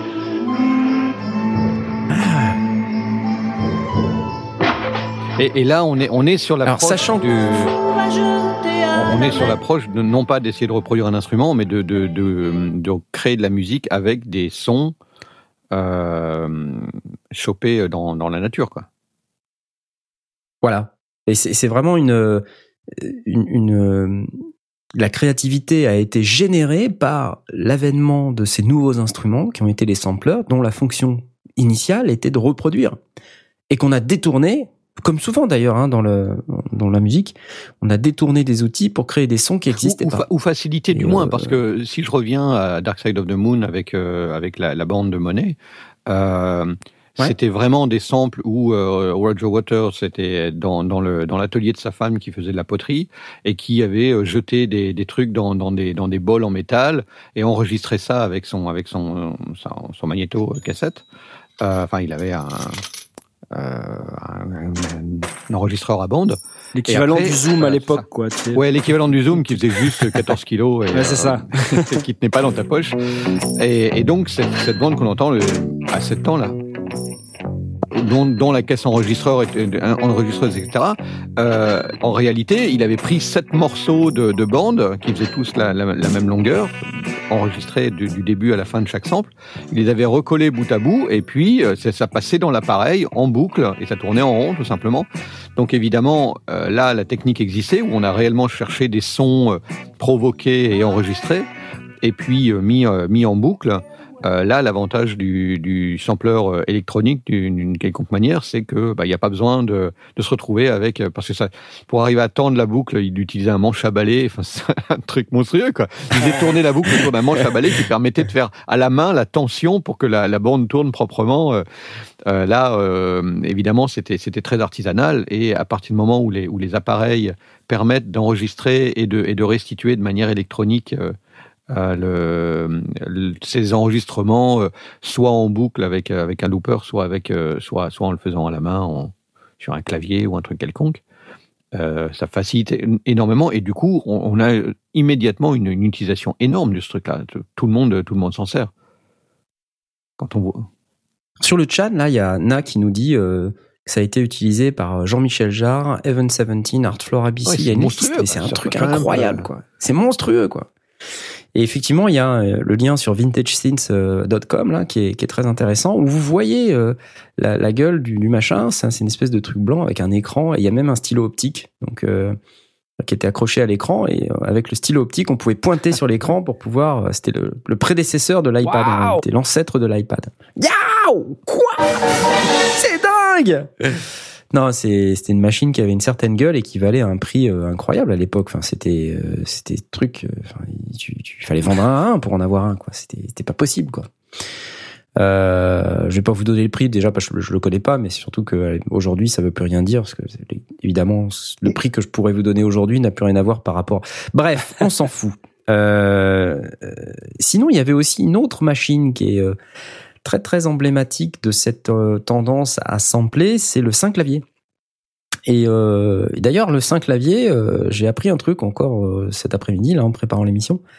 Vous connaissez tous Beat It de Michael Jackson. Pas né. Et euh, bien vous savez sur ce sur ce morceau de, de Michael Jackson, Beat It, on a un son d'intro qui est qui est un truc très intéressant que je vais vous faire écouter. Attention. Voilà, donc c'est pas ça. Ok. C'est pas ça. C'est ça. C'est ça. C'est le début de titre, ça. C'est le début de Beat It, ça. Ok, alors, ça, voilà. Où est la mais sauf que batterie tu vois, il n'y a pas le tout, tout. Où est la batterie? Voilà. Alors, ça, il faut que tu saches, cette, euh, ce son et ce, cet extrait sonore, il est tiré d'un album euh, qui, qui n'a en fait rien à voir avec, euh, avec l'album de Michael Jackson, Thriller. Euh, il est tiré d'un album qui s'appelle The Incredible Sounds, qui est intitulé, plus exactement, un album ne s'appelle pas, il est intitulé The Incredible Sounds of Saint-Clavier 2. Et cet album, il faut que vous sachiez, il est sorti un an avant Thriller. Et il a été produit par le sound designer qui s'appelle Danny Jagger, qui en fait était un sound designer euh, qui était payé par la marque euh, Saint-Clavier pour euh, montrer, faire des démos, des albums de démos pour les artistes, qu'on donnait aux artistes pour leur donner envie d'acheter le Saint-Clavier. Et ce monsieur, Danny Jagger, il a fait ses notes avec ce son un an avant Thriller. Et euh, comme vous l'avez entendu, Oui, c'est c'est- exactement, à la ça, note c'est le- près C'est le morceau, quoi. la l'intro Mhm. de Michael Jackson. Alors c'est assez marrant parce que on se dit c'est pas possible quoi. Euh, Quelle c'est gruge pas possible. Euh, C'est c'est- c'est de l'arnaque alors vous allez me dire, euh, c'est pas ce son qui fait le morceau, mais euh, comment vous dire, c'est euh, on a on n'a pas envie quoi de- d'entendre ça de cette manière-là. On, on écoute tiens d'ailleurs le- la version. japonaise. C'est très ressemblant. Un peu de filtre, mais c'est la même chose.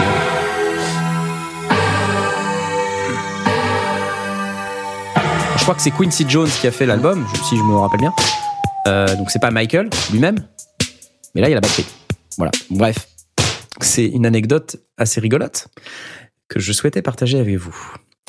Euh, donc le 5 clavier qui était aussi une de ces machines fantastiques euh, qui fonctionnait avec des samples et qui permettait de pouvoir faire ces sons euh, absolument incroyables. Quand on écoute la, la vidéo euh, qui contient tous les sons de l'album de Denny Jagger là, on a des trucs, euh, c'est assez Et incroyable. donc sur le 5 clavier, c'était pas uniquement des sons qui étaient reproduits après enregistrement, il y avait aussi un traitement des, des effets que- qui Oui, s'appliquaient dessus. Absolument. Absolument. Il y avait des mécanismes d'un synthétiseur qui s'appliquaient sur les voilà. Donc on, on- on dépasse simplement la récupération de son et la, et la mise en boucle, en tempo, en rythme, en ce qu'on veut. Euh, Il y a aussi un, un- Absolument. un- jeu d'effets qui est appliqué dessus pour euh, pitcher, euh, distordre, euh, faire ce qu'on veut. C'est bizarre parce que là, Voilà. de ce qu'on voit tout à l'heure entre le Fairlight et le, et le 5 clavier où, où il déclenche, euh, tu vois par exemple sur Pink Floyd où il déclenche des sons, euh, des sons normaux quoi, des sons de trucs enregistrés. Et quand tu regardes l'in- l'interface hardware de ces produits-là, c'est c'est des claviers de piano quoi. Euh, je trouve pas ça hyper pratique en fait. euh, Enfin. Tu vois, pour lancer des trucs avec des notes, d'accord, mais là, c'est, il lance pas, euh, il lance pas des notes, tu vois ce que je veux dire? Il, il déclenche des, Ouais, il lance pas des notes. c'est c'est marrant qui c'est marrant qu'ils déclenche s'en sons. soient sortis avec des enfin oui ça ça peut marcher évidemment que ça marche mais je trouve pas ça pratique à utiliser de cette manière-là en fait. Sauf si dans le principe du sampler, tu pars de ton sample et que les traitements pitch euh, sur Ouais. l'ensemble des notes de la gamme et que tu joues ce même sample sur l'ensemble des notes de la gamme et donc du coup bah, c'est c'est ça, ça a été un, un des un Alors, des- c'est ex- excellente remarque. Je- justement, je voulais en parler de ça parce que il faut pas oublier qu'au départ, euh, on cherche à reproduire des instruments existants comme des pianos, des guitares, etc. Donc, il est important de pouvoir mapper les samples sur un piano de manière à pouvoir jouer ces notes par la suite. Mais c'est vrai que si tu anticipes, comment dire, si tu euh, euh, souhaites avoir un sampler juste pour reproduire des, des échantillons qui n'ont pas de valeur de note en quelque sorte, qui n'ont pas de, de caractéristiques musicales, c'est bon, c'est vrai qu'un clavier c'est pas forcément génial quoi. Ouais, mais merci, c'est le mot que je cherchais. Euh, mais euh, mais c'est vrai, tous les samplers euh, ont, enfin, avant l'avènement des MPC, euh, leur interface homme-machine, euh, c'était quasiment tous des claviers. Voilà. Donc on va parler du 5 clavier, mais euh, donc dans les versions un tout petit peu plus abordables, euh, grand public, euh, il y avait euh, EMU Systems euh, et Kurzweil euh, qui sont entrés sur le marché et qui ont commencé à produire des machines qui avaient des fonctionnalités qui s'approchaient du 5 clavier, ou voire qui les reprenaient mais à des tarifs euh, un petit peu plus abordables, euh, et qui permettaient euh, à des artistes moins riches ou des home studistes euh, riches de s'équiper avec ce type de machine et de d'avoir à leur disposition à la fois des, des samplers hardware euh, avec des claviers qui permettaient de reproduire des notes, puisque c'est ce qu'on attend hein, d'un sampler aussi, c'est qu'il puisse reproduire le truc sous forme de notes, euh, mais également de d'avoir des fonctionnalités de synthétiseur, c'est-à-dire des filtres, des LFO, etc. Ok, du Donc, coup, à ce euh, moment-là, le sampler n'est plus un, un simple magnétophone, il apporte sa touche et du coup, il est en concurrence avec les autres. Exactement.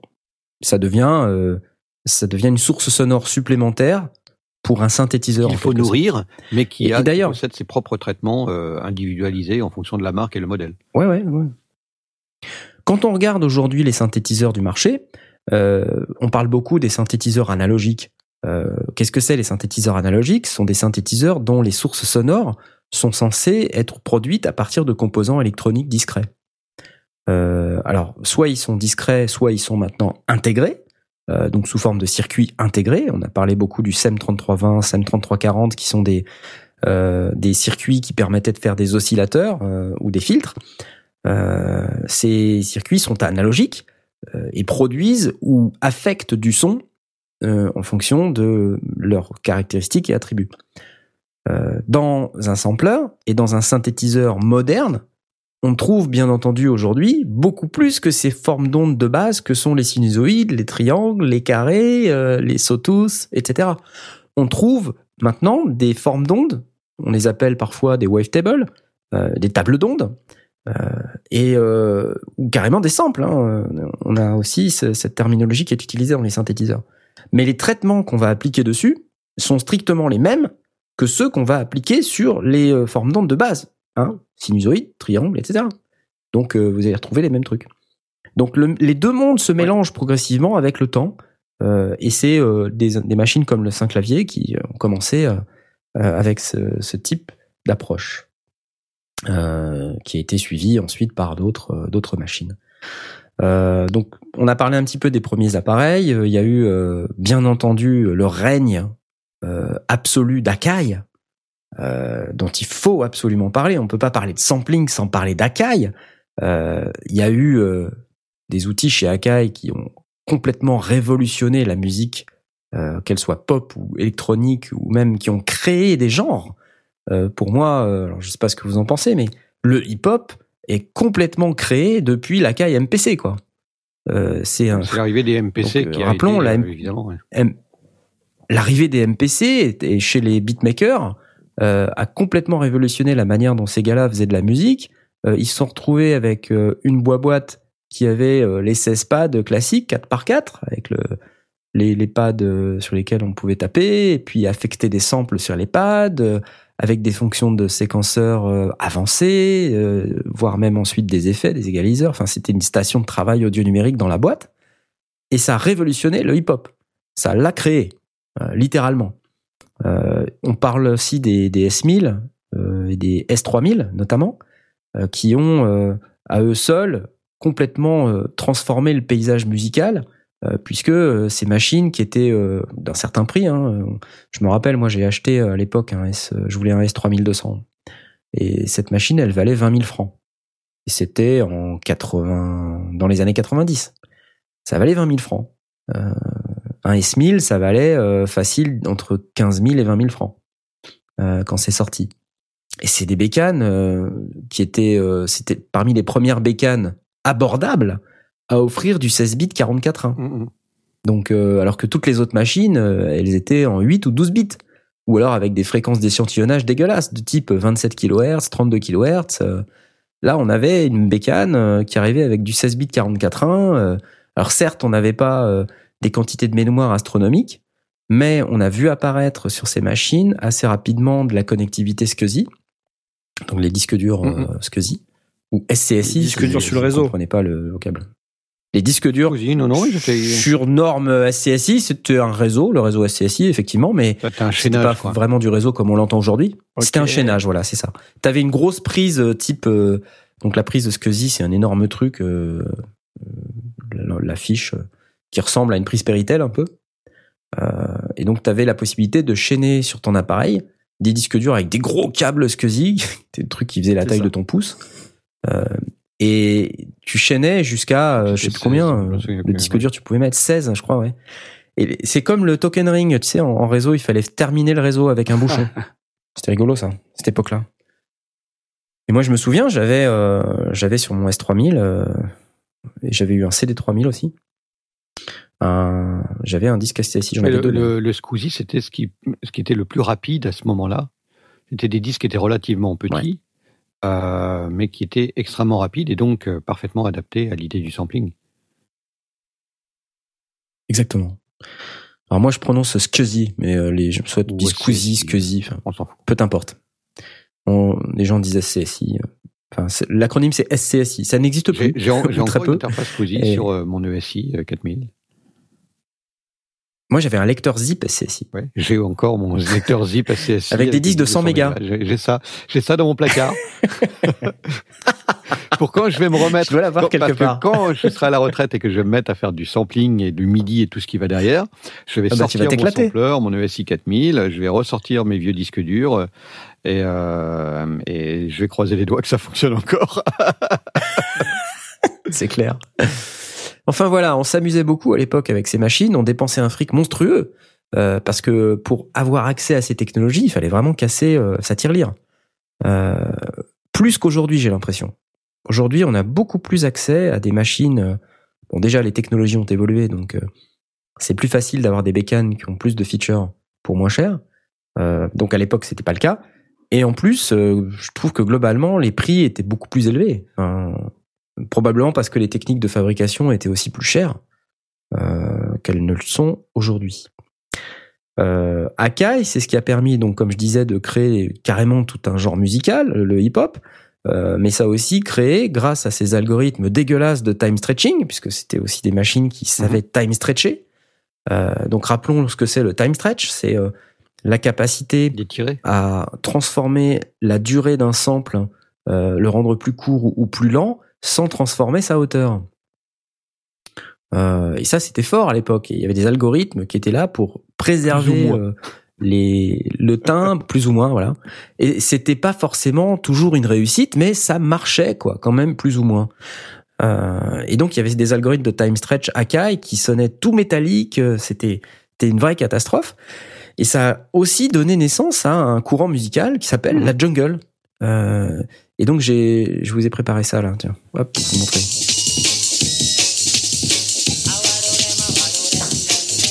Avec le fameux break. Voilà. Donc là, vous, vous entendez la batterie. euh, sir. qu'il y a des batteries hyper métalliques qui vont très vite, etc.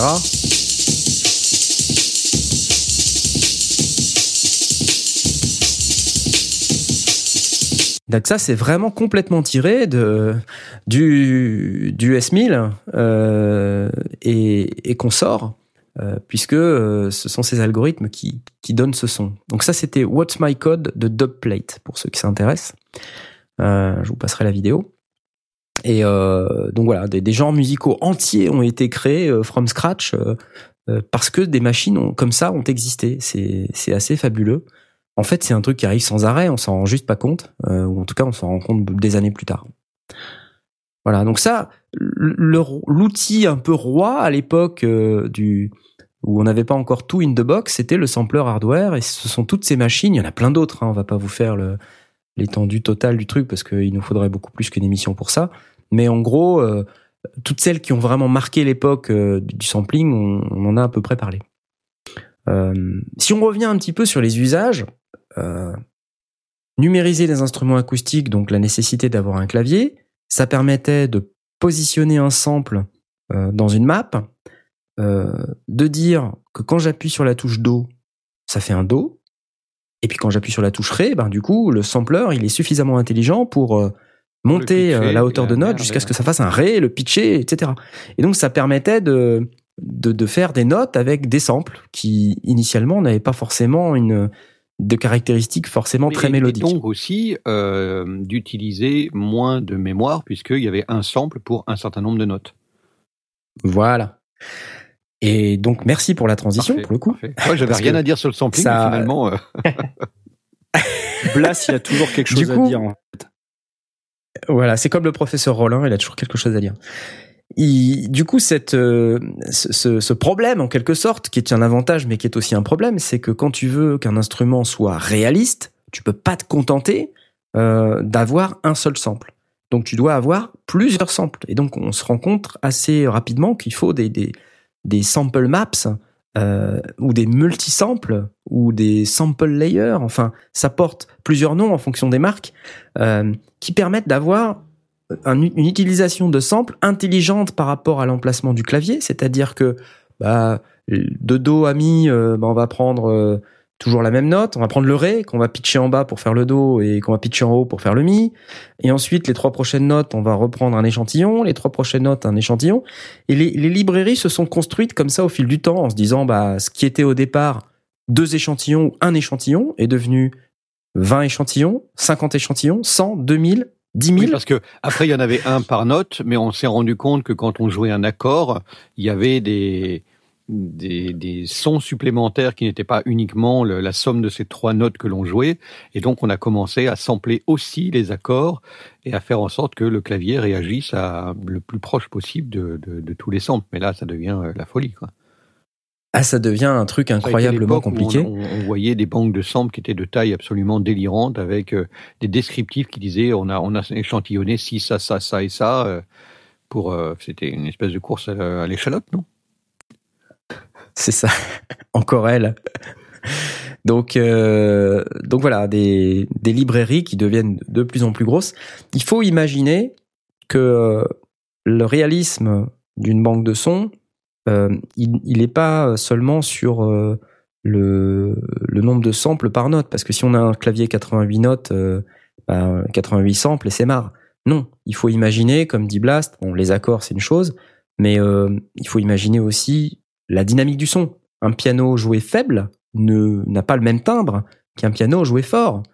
Et donc toutes les nuances intermédiaires, et c'est là qu'on va atteindre une complexité importante, et c'est là qu'on va voir la qualité d'une librairie, et euh, il y a des fondus de sampling et d'échantillonnage de piano qui ont décrété que bah, pour une seule note, il fallait potentiellement euh, des dizaines de samples Ah par note pour pouvoir adresser Ouais, tous en les cas. plus, la vélocité, euh, selon le type de relâchement, les- le- la combinaison de pédales enfoncées, euh, tu, tu peux, ouais, tu peux tout faire. quoi.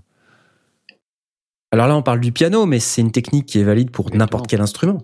Hein, il faut, faut le, la batterie, évidemment. hein, ça a été aussi un des, des instruments les plus samplés. Euh, mais les orchestres symphoniques avec tous les instruments, donc on comprend assez rapidement pourquoi toutes ces banques de sons, toutes ces librairies, elles pèsent énormément en Ah ouais, termes Pour d'espace disque. une TB303. euh, Et ça recommence. Vive la minimal techno. Euh, comme ça, on est moins emmerdé par la place disque euh, occupée. Euh, bon, mais ça, c'est quand on veut reproduire des instruments euh, acoustiques et les rejouer in the box. Mais tout le monde ne, ne veut pas faire ça. Le sampling, c'est pas ça. C'est pas que ça. C'est aussi. euh, je garde un, un truc pour la fin là, parce que je lis le conducteur en même temps pour mes collègues. Mais euh, c'est aussi booster la créativité. Hein, c'est, c'est-à-dire euh, le sampler, il va avoir la possibilité parce qu'il lit le sample. euh, quelque part, c'est un microprocesseur qui lit le sample. c'est un ordinateur en réalité. Euh, donc, il va permettre des traitements qu'on ne savait pas faire avec ces instruments. Quand on joue de la guitare, euh, euh, naturellement, quand on a une guitare, on ne sait pas jouer un accord à l'envers. Bah, un sampler, lui, il peut le faire. Euh, on ne sait pas jouer euh, des notes ralenties. On ne sait pas. de jouer un accord à l'envers. Moi, j'ai même pas compris. même pas compris ce qu'il voulait dire par jouer un accord à l'envers, mais je suis peut-être malade. bah, jouer un accord à l'envers, c'est, c'est le, le jouer à l'envers, quoi. C'est-à-dire, oui. euh, ou parler à l'envers. Tu sais parler à l'envers? de gratter de, de bas en haut, gratter de haut en bas, c'est ça que tu veux dire? Non, mais non. C'est ça je sais non, faire. hein. Non, c'est, c'est pas ça. C'est la lecture qui C'est, se fait euh, à l'envers. c'est- ça. Voilà. Li- Lire le, le Ah, sample à C'est l'envers. comme quand tu lis le, le- quand tu tapes sur une cymbale à l'envers, quoi, tu vois. Ah oui, l'espèce de. Voilà. D'accord. Donc ça va être euh, bah, pour euh, ton sampler la capacité à, à lire les échantillons à l'envers et à appliquer les mêmes traitements de notes mais à l'envers, Euh, les ralentir, les choper, les les Chopper, choper, les hein, du verbe choper, couper quoi. Voilà, Euh, les envelopper, les LFOiser euh, et toutes ces choses que tu sais pas faire avec l'instrument de base. Donc tout ça, ça te donne des nouveaux sons, des choses que tu savais pas faire avant. Qui dit nouveau son dit nouvelle musique, nouvelle sonorité, nouveau style. Euh, et voilà. Euh, et c'est comme ça qu'on arrive à créer carrément des nouveaux instruments. Euh, on a des, des exemples d'aujourd'hui qui sont euh, tout à fait éloquents. Euh, Omnisphère de Spectrasonics, c'est un instrument à part entière. La base de cet instrument, c'est un sampler, mais en réalité, euh, la manière dont les samples sont exploités nous donne aujourd'hui des sonorités qu'on ne pouvait pas avoir euh, avant l'avènement de cet instrument. Quelques exemples. C'est pas une pub Spectrasonics.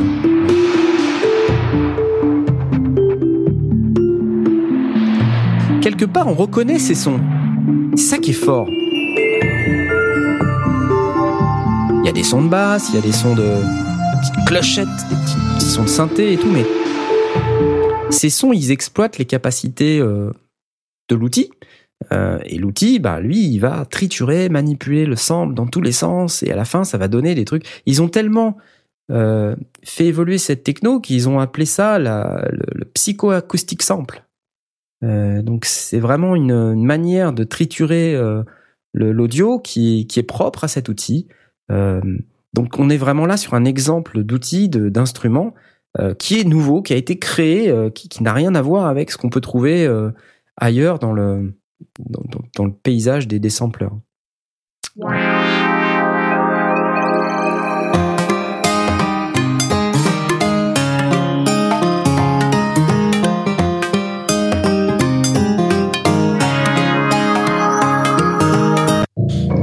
Une autre.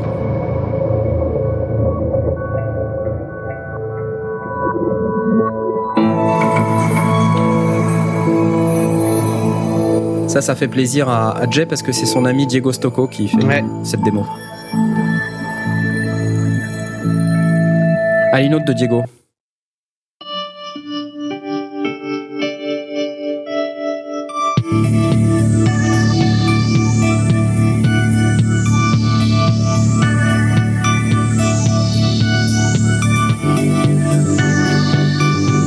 Ça, ça, ça semble être des sons de synthé tout bêtes, mais en réalité, euh, en arrière-plan, ce sont des samples. Euh, D'ailleurs, cette démo en particulier, elle est faite 100% avec Omnisphere et rien d'autre. Donc c'est assez énorme ce qu'on arrive à faire avec ces, ces instruments qui sont vraiment d'un type Mais nouveau, potentiellement, euh, je peux, je comme peux le mettre dans mon nouveau 10 et, euh, appliquer les mêmes effets à partir de plugins ou autres. Non? Oui, non? Absolument. Euh, ce que va te permettre de faire l'outil, c'est fa- je, je comprends que c'est tu- plus tu facile parce pourrais, que du coup, tu as tu des boutons, essayer. euh, les claviers, euh, c'est beaucoup plus accessible. Mais potentiellement, euh, j'entends ce son-là, je pars du même sample, je peux obtenir le, le même produit en sortie. Oui, ce que va te permettre l'outil, c'est de le faire de manière beaucoup plus simple. Et mieux, mieux gérer sans doute pour les cas particuliers ou les choses qui... Voilà.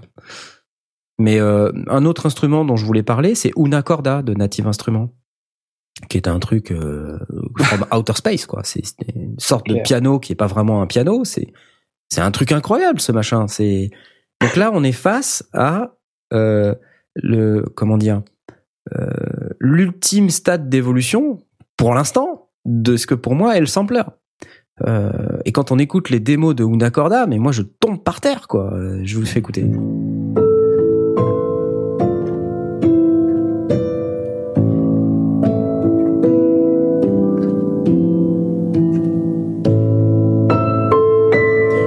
Reconnaît un piano quelque part.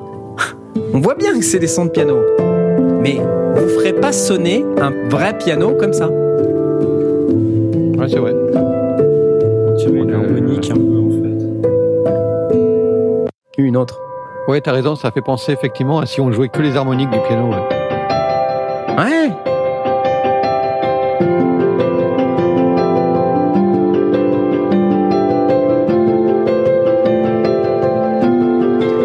Machin, c'est exceptionnel. Enfin, moi, je trouve ça, euh, c'est une vraie réussite. Euh, donc, euh, je crois qu'il y a aussi dans nos auditeurs, je pense à François TJP, hein, qui a découvert Una Corda et qui passe sa vie là-dessus depuis quelque temps. Et on comprend pourquoi. C'est un truc incroyable. Et encore une fois, c'est pas une pub pour Una Corda. C'est juste pour vous dire, le sampler tel qu'il existait auparavant a permis d'arriver à ce niveau d'aboutissement euh, que sont les nouveaux instruments euh, comme Una Corda. Et il y en aura d'autres, hein, euh, probablement. Euh, D'ailleurs, pour moi, euh, c'est aussi un des trucs incroyables euh, de ce, cette technique, le sampling, c'est de créer carrément même des nouvelles formes de synthèse. Euh, Jay nous en parle sans arrêt, c'est la synthèse granulaire. Ah, oui, c'est, c'est... Qu'est-ce que c'est que la synthèse granulaire en réalité? C'est rien d'autre que de prendre un sample, mais d'en prendre un tout petit bout. Et puis de faire évoluer ce bout et d'en créer vous, jusqu'à des textures, des choses qui sont complètement euh, incroyables et qui n'existaient pas avant. Euh, un petit exemple, As I leave the Spit Gray factory. une voix. As I leave Spit Gray factory. Ça va, Knarr T'as un problème? Jusqu'à ce type de son. C'est, assez ouf. hein. Ouais, tu prends vraiment un, un- un micro bout du truc et après tu joues avec. Quoi. Voilà. Et, tu, et ça produit des sons qui peuvent être des nappes même, qui peuvent sonner jusqu'à des nappes de synthé, des cloches, des trucs. J'ai vu un mec faire euh, un, un son de, de pad complètement euh, en mode. euh, il tapait juste sur un verre avec une cuillère. Ah, c'est rigolo ça. Mais du coup là, tu détruis tellement le son que est-ce que le son d'origine il est vraiment si important que ça ou pas du coup? C'est c'est c'est une une réflexion Bah, que je me faisais. on- J'en discutais avec Simon ce matin, avec Mitty ce matin. Euh, c'est Mhm. que finalement, il a eu une fois dans son dans son école de, de sound design un exercice où il devait euh, produire euh, un, un son, enfin une séquence, exclusivement à partir de bruit blanc. Mais voilà, du coup, tu vas piocher euh, dans ton bruit blanc exactement le bout de la séquence, le machin que tu veux, le bout de fréquence, tu le mets en résonance, et au final, tu fais ce que tu veux euh, à partir d'un truc qui se met juste à, bouger euh, sur une certaine fréquence euh, que tu vas aller piocher, non? Oui, sauf si tu as besoin d'une caractéristique euh, très particulière euh, dans Ouais. le timbre d'un son. Attaque, oui, d'accord. tu vois et euh, tu vois d'une attaque spécifique qui va te donner cette euh, euh, ce côté un peu euh, glace en quelque sorte glace au sens anglais je sais pas comment le traduire vert Ouais. c'est un peu naze ouais c'est ça mais euh, enfin tout ça pour vous dire que le sampling c'est une technique qui a permis de créer de nouveaux instruments qui permet de créer même des nouvelles formes de synthèse euh, donc ce n'est pas que euh, des beatmakers qui font du hip-hop en faisant un, un. C'est ça aussi, Mhm. certes, mais c'est pas que ça. Euh, c'est aussi des, des- des nouvelles manières d'aborder la, la génération de sons. C'est aussi pour moi un booster de créativité. Donc ça permet de effectivement d'a- d'aller plus loin dans ce qu'on ce qu'on peut. euh, Moi, ce que j'aime bien, c'est l'aspect de la fusion entre, d'un côté, euh, du sampling, entre guillemets, pur, où on prend des sons et puis on refait des boucles, on, on- on structure ça. De l'autre côté, on a le synthétiseur. Et entre les deux, en tout cas, cette, cette technologie-là permet de mélanger les deux. C'est qu'au lieu de, de partir d'un son euh, créé synthétiquement euh, par le synthétiseur, on va utiliser toute la, toute la partie supplémentaire euh, des effets et des, et des traitements qui se, qui se font et on lui met en entrée euh, bah, notre bonne vieille boucle euh, ou, ou- ou notre son, notre, notre pad, notre, ce qu'on veut. Et euh, il y a une vraie fusion des deux pour moi. Tiens, il y a Full Ne- nous j'ai Full Neji qui nous dit faire de la musique avec Google Translate. Je suis en train de, de Ça, c'est lire génial. la vidéo. Il a tapé PV. Ah, là il a tapé BSC. Il tape un truc, il tape Z, ça fait un hi-hat. Et après il prend sa basse. Non. C'est bon ça. Ah, c'est Ça top. ne tient pas la route. Merci bien pour cette, euh, cet exemple magnifique euh, qui montre bien qu'on peut faire à peu près tout et n'importe quoi avec euh, n'importe quoi. Euh, on en était où du coup? Parce que là j'ai perdu le fil. On parlait de booster de créativité, de créer de nouveaux instruments et de faire des choses comme ça. Jay, toi qui fais dans le sampling également, Oui. Euh, il me semble que dans ton EP, dans toutes tes créations, euh, on a parlé lors de ta prod de Noël aussi, euh, il y a toujours ces aspects un petit peu de manipulation de samples. C'est pas euh, c'est un petit peu le. le C'est l'hommage à, à Stocco. Ouais, déjà, il y, a, il y a aussi un peu un hommage à Diego Stocco que j'aime beaucoup, mais c'est surtout que c'est l'aspect manipulation qui me plaît. C'est vraiment pouvoir euh, faire autre chose avec quelque chose, de partir de, de- avec un truc, de rien, enfin presque rien faire euh, from scratch, et, euh, d'arriver vraiment à, ne serait-ce que déjà le plaisir du chemin parcouru entre le son de base et le son d'arrivée. Ça, c'est déjà énorme pour moi. C'est un truc. euh, et ça fait partie du, du, plaisir de composer. Et puis, ben, effectivement, pouvoir arriver à faire quelque chose avec le résultat final de toutes mes manipulations et de les assembler et d'en faire un morceau, ça, c'est l'ultime, euh, l'ultime plaisir, quoi. Donc, c'est vraiment un peu comme, beaucoup comme ça que je travaille. Et euh, du coup, oui, ça passe par énormément, énormément de sampling. Parce que quand on dit sampling, on pense souvent à, comme je disais, au hip-hop ou des gens qui prennent carrément des, des énormes bouts de musique euh, pour euh, fabriquer leur propre musique, ce qui fait qu'en fait on reconnaît complètement l'ancienne musique dans la nouvelle musique et ça, ne- ça ne présente finalement qu'assez peu d'intérêt, sauf si c'est vraiment très bien fait. On, on va pas non plus euh, cracher dans la soupe. Oui, le, le, le, Mais, le euh, poussé, c'est carrément du mashup, quoi. Ouais, voilà. c'est euh, Deux mashup avec euh, eux pour que ça soit harmonieux, mais euh, en réalité, euh, bah, en réalité, ouais, c'est une autre manière de travailler et de jouer avec le son. Quoi. Il y a des exemples assez récents de gens qui ont fait euh, soit du mashup ou du, ou du sampling avec des, des trucs improbables. Euh, alors, un des trucs que moi je trouve pas spécialement très intéressant, mais qui est très emblématique de ce que je veux illustrer, c'est Kanye West qui euh, fabrique ce morceau. Écoutez. Alors ça c'est la publicité, donc non, ça, Ouais. ça va pas aller. Donc euh, voilà, c'est faut ignorer l'annonce. That, that, that, that, that don't kill me, can only make me stronger. I need you to hurry up now, cause I can't wait much longer. I know I got to be right Vous now. voyez, on, on reconnaît quand même bien le sample de Daft Punk. Complètement, oui. That's how long I've been on ya. Donc euh, après, bon, c'est du sampling, mais quand on regarde le clip, euh, il y, a, il y a Daft Punk dedans. Enfin, il y a les mecs de Daft Punk Ouais, dedans. Donc on se dit bon, ouais, c'est voulu. C'est un hommage, c'est enfin c'est. Voilà. Mais il y a plein de morceaux comme ça. Ah ouais. vous voyez de quoi je veux parler. Hein. T'as des Euh, trucs où t'entends des- James Brown, artistes le, qui le- reprennent. le break de James Brown, il est Ouais, voilà. les sauces. euh. Exactement, exactement. Après, il y a euh, il y a des choses un petit peu plus subtiles. Euh, Il y a un, un machin euh, très rigolo que Skrillex a fait que je voudrais partager avec vous. Il a utilisé ce sample. Oh my gosh! Oh my gosh! Oh my gosh! C'est un gamin en fait qui fait du euh, fast cup stacking, c'est-à-dire euh, il prend des, des Ah euh, oui. gobelets Il fait, il fait une pyramide. et et il est- euh, il les défait, il les refait, il fait des pyramides avec et il les fait super vite, super vite pardon. Et, et à la fin donc il est tellement content du truc, il fait oh my gosh, oh my gosh et, et ben Skrillex il a repris ce sample et il a fait ce morceau.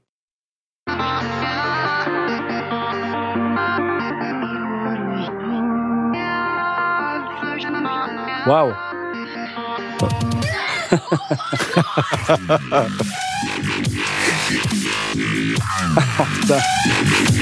Je vous la refais, je vous la refais. Plus fort. Oh! Voilà. est à la limite Donc YouTube forcément, c'est, coupe, euh, Ouais, voilà, c'est ça. Donc, euh, bah, mais, mais c'était rigolo parce qu'en fait, euh, ça montre bien qu'on Ouais. peut prendre à peu près n'importe quoi pour faire euh, à peu près n'importe quoi. Euh, donc, il l'a illustré avec ce morceau-là. Euh, sinon, il y a Deadmau5 aussi qui fait ça avec euh, Chopin. Euh, je sais pas si vous allez reconnaître. Tu signes à ma coupe. Non, parce que Singamagoop, Non. euh, Goop, euh, c'est euh, pas du pas du sample, c'est de la synthèse. Donc, ça rentre pas, on l'aura pas ce soir. Merde. Voilà, c'est ça. Peut-être pas. Vous reconnaissez cette musique Que c'est la marche funèbre. de After Chopin. I'm gone, your Voilà. Earth will be free to live out its miserable span of existence. It's one of my satellites. And that's how it's going to be. To be. Voilà, et puis. Euh... Alors, c'est à la limite Ouais. du sampling, ça.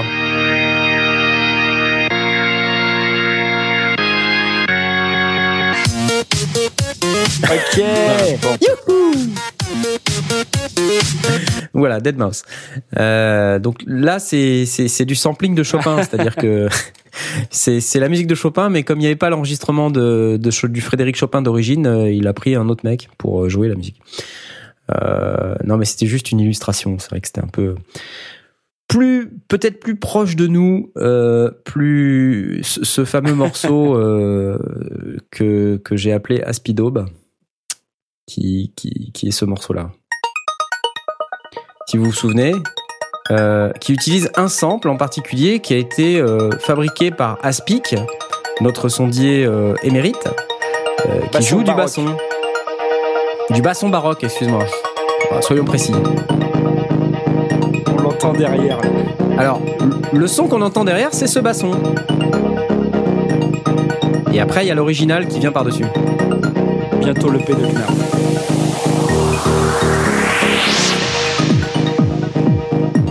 C'est bon, non Je vais vous la faire jusqu'au bout. Non mais on va l'écouter parce que c'est bientôt la pause. C'est vrai.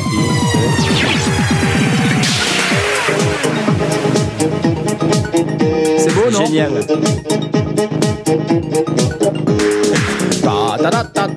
Mais les claps, etc., ils ne viennent pas du sample original, c'est des choses que tu as rajoutées. Non, non, non, non. Non, non, les claps, euh, c'est moi qui les ai rajoutés. J'ai juste utilisé euh, le basson pour faire tout un tas de sons, et pas que ce son-là. Euh, mais je l'ai, j'ai surtout utilisé plein d'autres trucs à, à côté. Donc, je, je dois avoir l'enregistrement d'origine. Ça doit être ça.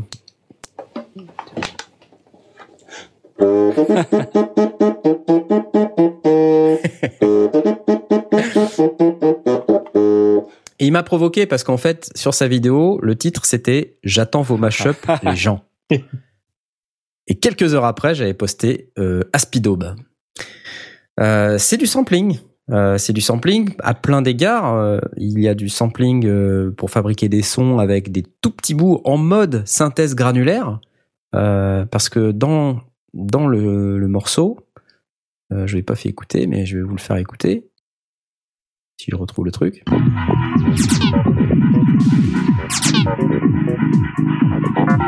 Il y a à un moment donné.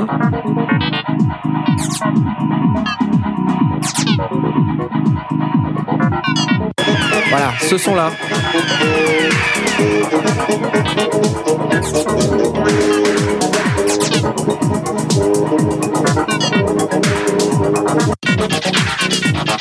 Je sais pas où je l'ai foutu. Allez, là. Quoi le machin dans l'aigu, là Le petit truc dans l'aigu, c'est toujours le basson baroque. En mode synthèse granulaire. En mode synthèse granulaire.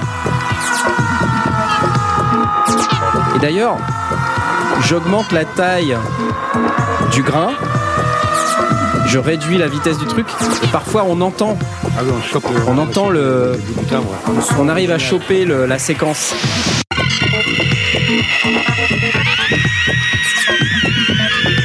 Enfin bref, je vais pas vous la faire, vous avez qu'à la réécouter, vous verrez bien, mais euh, si vous écoutez bien, vous arrivez à choper, pendant que ce truc il ralentit, vous arrivez à choper la séquence originale extrêmement accélérée, mais vous l'entendez.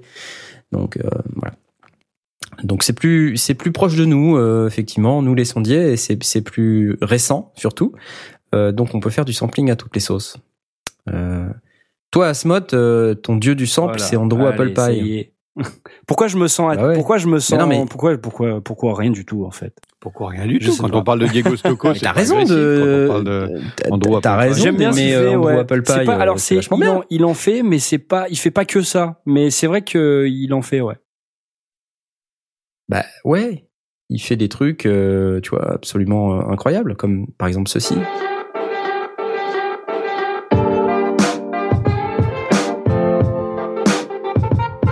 C'est super ça.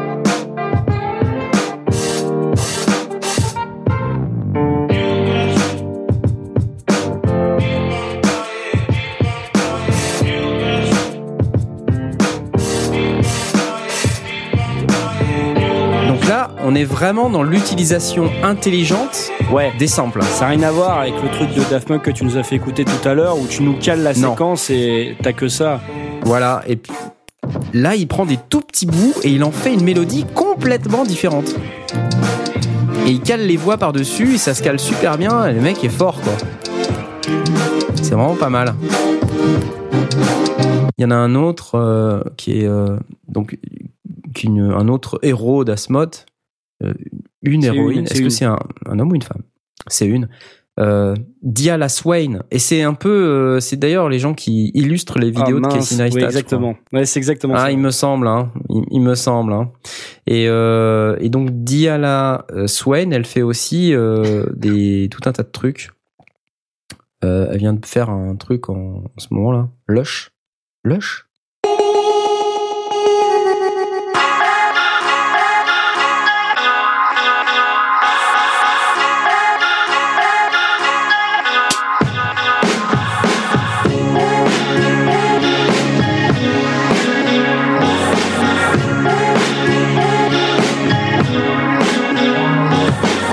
Là, on est dans le Là, règne je trouve du que, sample, euh, enfin, euh, tu vois la différence entre les artistes qu'on écoutait tout à l'heure et des artistes comme ceux-là, je trouve c'est on, on entend vraiment que c'est du sample parce qu'en fait le son il est vraiment coupé en plein milieu quoi. Ouais, Ouais. Il est coupé, ouais. Mais c'est c'est artistiquement, artistiquement ça choisi. pète en fait quoi. Voilà. Ouais, je fait sais, exprès, sûr. quoi. Ça, ça rend bien. Ça rend bien. Ça rend bien. Euh, donc voilà. Euh, du sampling comme on aime. Il y a un Euh, peu la, vrai même que- euh, technique utilisée dans un style de musique électronique qui s'appelle la complextro. C'est euh, en fait des micro-samples vraiment de quelques moins d'une seconde. On n'est pas dans la synthèse granulaire, mais c'est vraiment des, des petits bouts comme ça qui sont enchaînés les uns derrière les autres. Euh, D'ailleurs, il y a une vidéo euh, d'un artiste qui s'appelle Madéon, s'appelle Pop Culture, et on dans cette vidéo, on le voit euh, avec, euh, je sais pas si c'est un machine ou un ou un comment comme tatouage euh, Knarf euh, pour lancer des samples. Euh, on le voit Ouais. appuyer à une vitesse euh, assez hallucinante sur tous les boutons et il fait la chanson en direct. Il pianote sur son euh, son, quoi. Il, il joue du piano. euh. Celle-là, Ouais, c'est ça. Et en fait, c'est plein de petits bouts de chansons qui existent et il en a refait euh, un titre.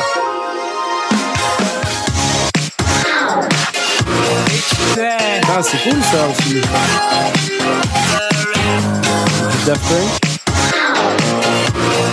Il y a du Britney Spears. euh,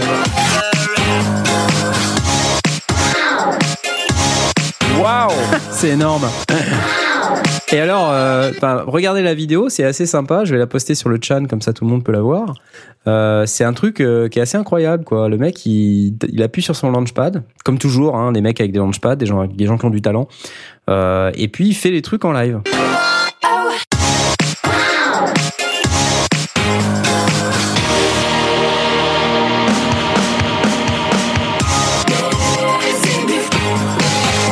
C'est cool, hein Putain, il y a des mecs doués, sérieux. Enfin, Ouais. ah, c'est vraiment top. Donc, euh, Madéon, il s'appelle Pop Culture, Live Mashup. C'est cool.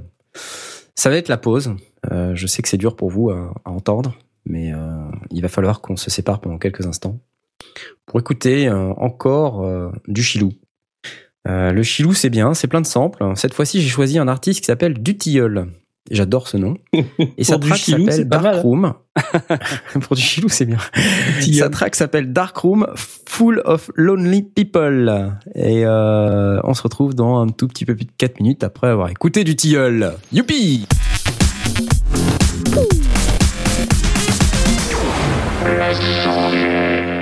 Et c'est Renou, les sondiers, ouais Voilà là là là là C'est Renou. c'est Renou, Renou, Renou, Renou.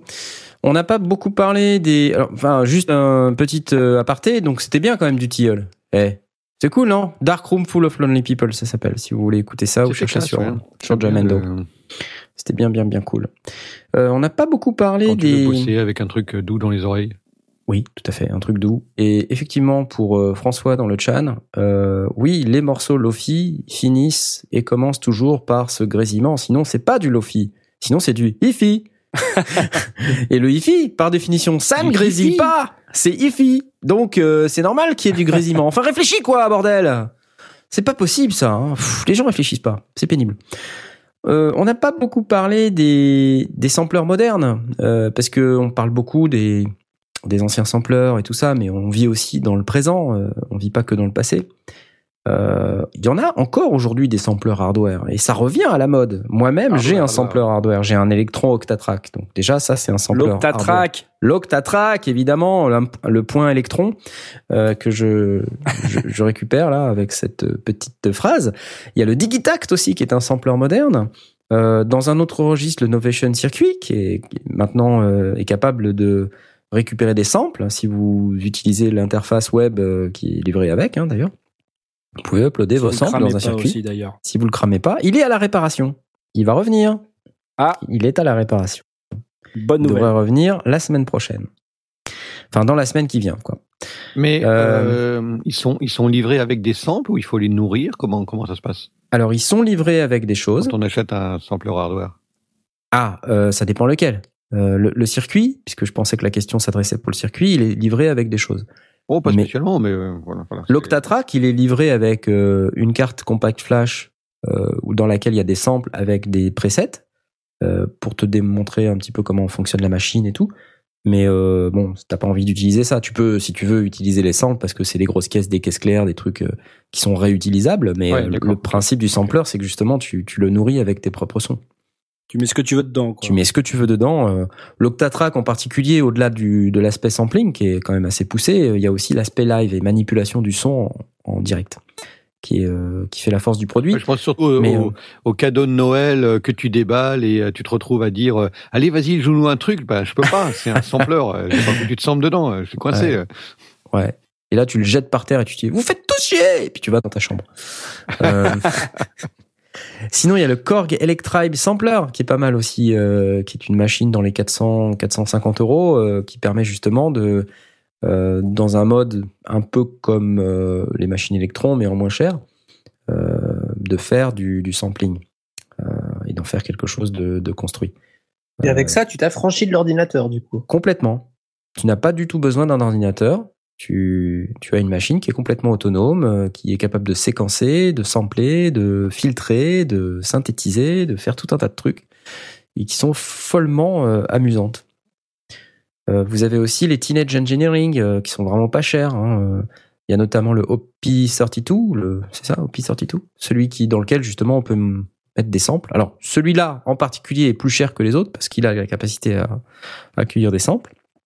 Mais c'est une petite calculette hein, en termes de form factor. Euh, c'est un truc dans lequel vous pouvez euh, rentrer jusqu'à 16 samples. Euh, Il y a deux effets, ou enfin, qu'est-ce que je raconte? Il y a deux, y a deux boutons, et vous avez un bouton qui permet d'associer un effet préconfiguré à chaque bouton. Donc en fait, quand vous êtes en mode pattern, vous chargez un son sur chaque touche, euh, une des 16 touches, puis après vous avez deux boutons supplémentaires. Quand vous appuyez dessus, vous passez en mode effet, et quand vous appuyez sur un des boutons, ça fait un effet. Par exemple, un stutter, un- ça fait tout, tout un truc, euh, beat repeat. euh, Il y a plein de trucs super sympas que ça peut faire les, petits pocket opérateurs là. Les PO32, ils s'appellent, et non pas OP, PO32. Mais sinon, il y avait le PO, euh, enfin, il y a plusieurs, il y en a une dizaine maintenant, je crois, des pocket opérateurs. Et de base, ça vaut dans les 60 balles ou quelque chose comme ça. C'est pas des sampleurs. Ça contient des, des sons, mais c'est pas des sampleurs. Le sampler, c'est le PO32. Vous avez le Korg Volca Sample, dont on parlait un petit peu tout à l'heure, là, que notre ami Blast a Mhm. peut-être voulu même acheter à un moment donné. Là, beaucoup plus récemment, a été annoncé euh, au NAM euh, et en musique Messeux euh, la MPC Live et la MPC Touch, qui sont les grosses nouvelles MPC, qui se démarquent un petit peu du mode logiciel uniquement, euh, qui était un petit peu légion sur ces cinq dernières années, et duquel les gens reviennent, pour des raisons tout à fait valides, que le software, euh, bah, ça tient pas pendant des années, malheureusement. En tout cas, pas le software accroché à votre ordinateur, le software embedded, celui qui est embarqué dans votre appareil, il tient euh, pendant des années. Mais si vous avez un operating system qui reçoit les mises à jour Windows ou Mac, euh, ben voilà, point de salut quoi. Le truc, au bout de 5 ans, il marche plus. D'où cet avènement des nouveaux sampleurs hardware modernes. Maintenant, si vous êtes courageux, dans l'ado, euh, vous pouvez aussi faire du sampling. Ça, ça vous tente, non, les gars, de faire du sampling euh, à l'extérieur, dans les hardware? Là, je vois euh, le, Qu'est-ce que, qu'est-ce, Electric qu'est-ce que tu veux Sampler. dire? Bah, Ah, de faire, de vous affranchir de l'ordinateur. Là, Jay, il, il s'arrête sur la Ouais. Korg Electric Sampler, il me dit, et ça, euh, avec ça, tu peux t'affranchir de l'ordi? C'est un truc qui te tente? ça m'intéresse, ça.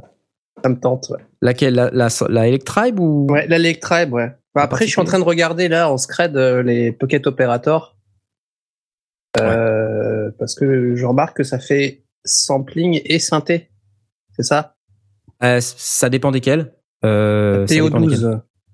PO12. PO12. PO12. PO12. Le rhythm. Ouais.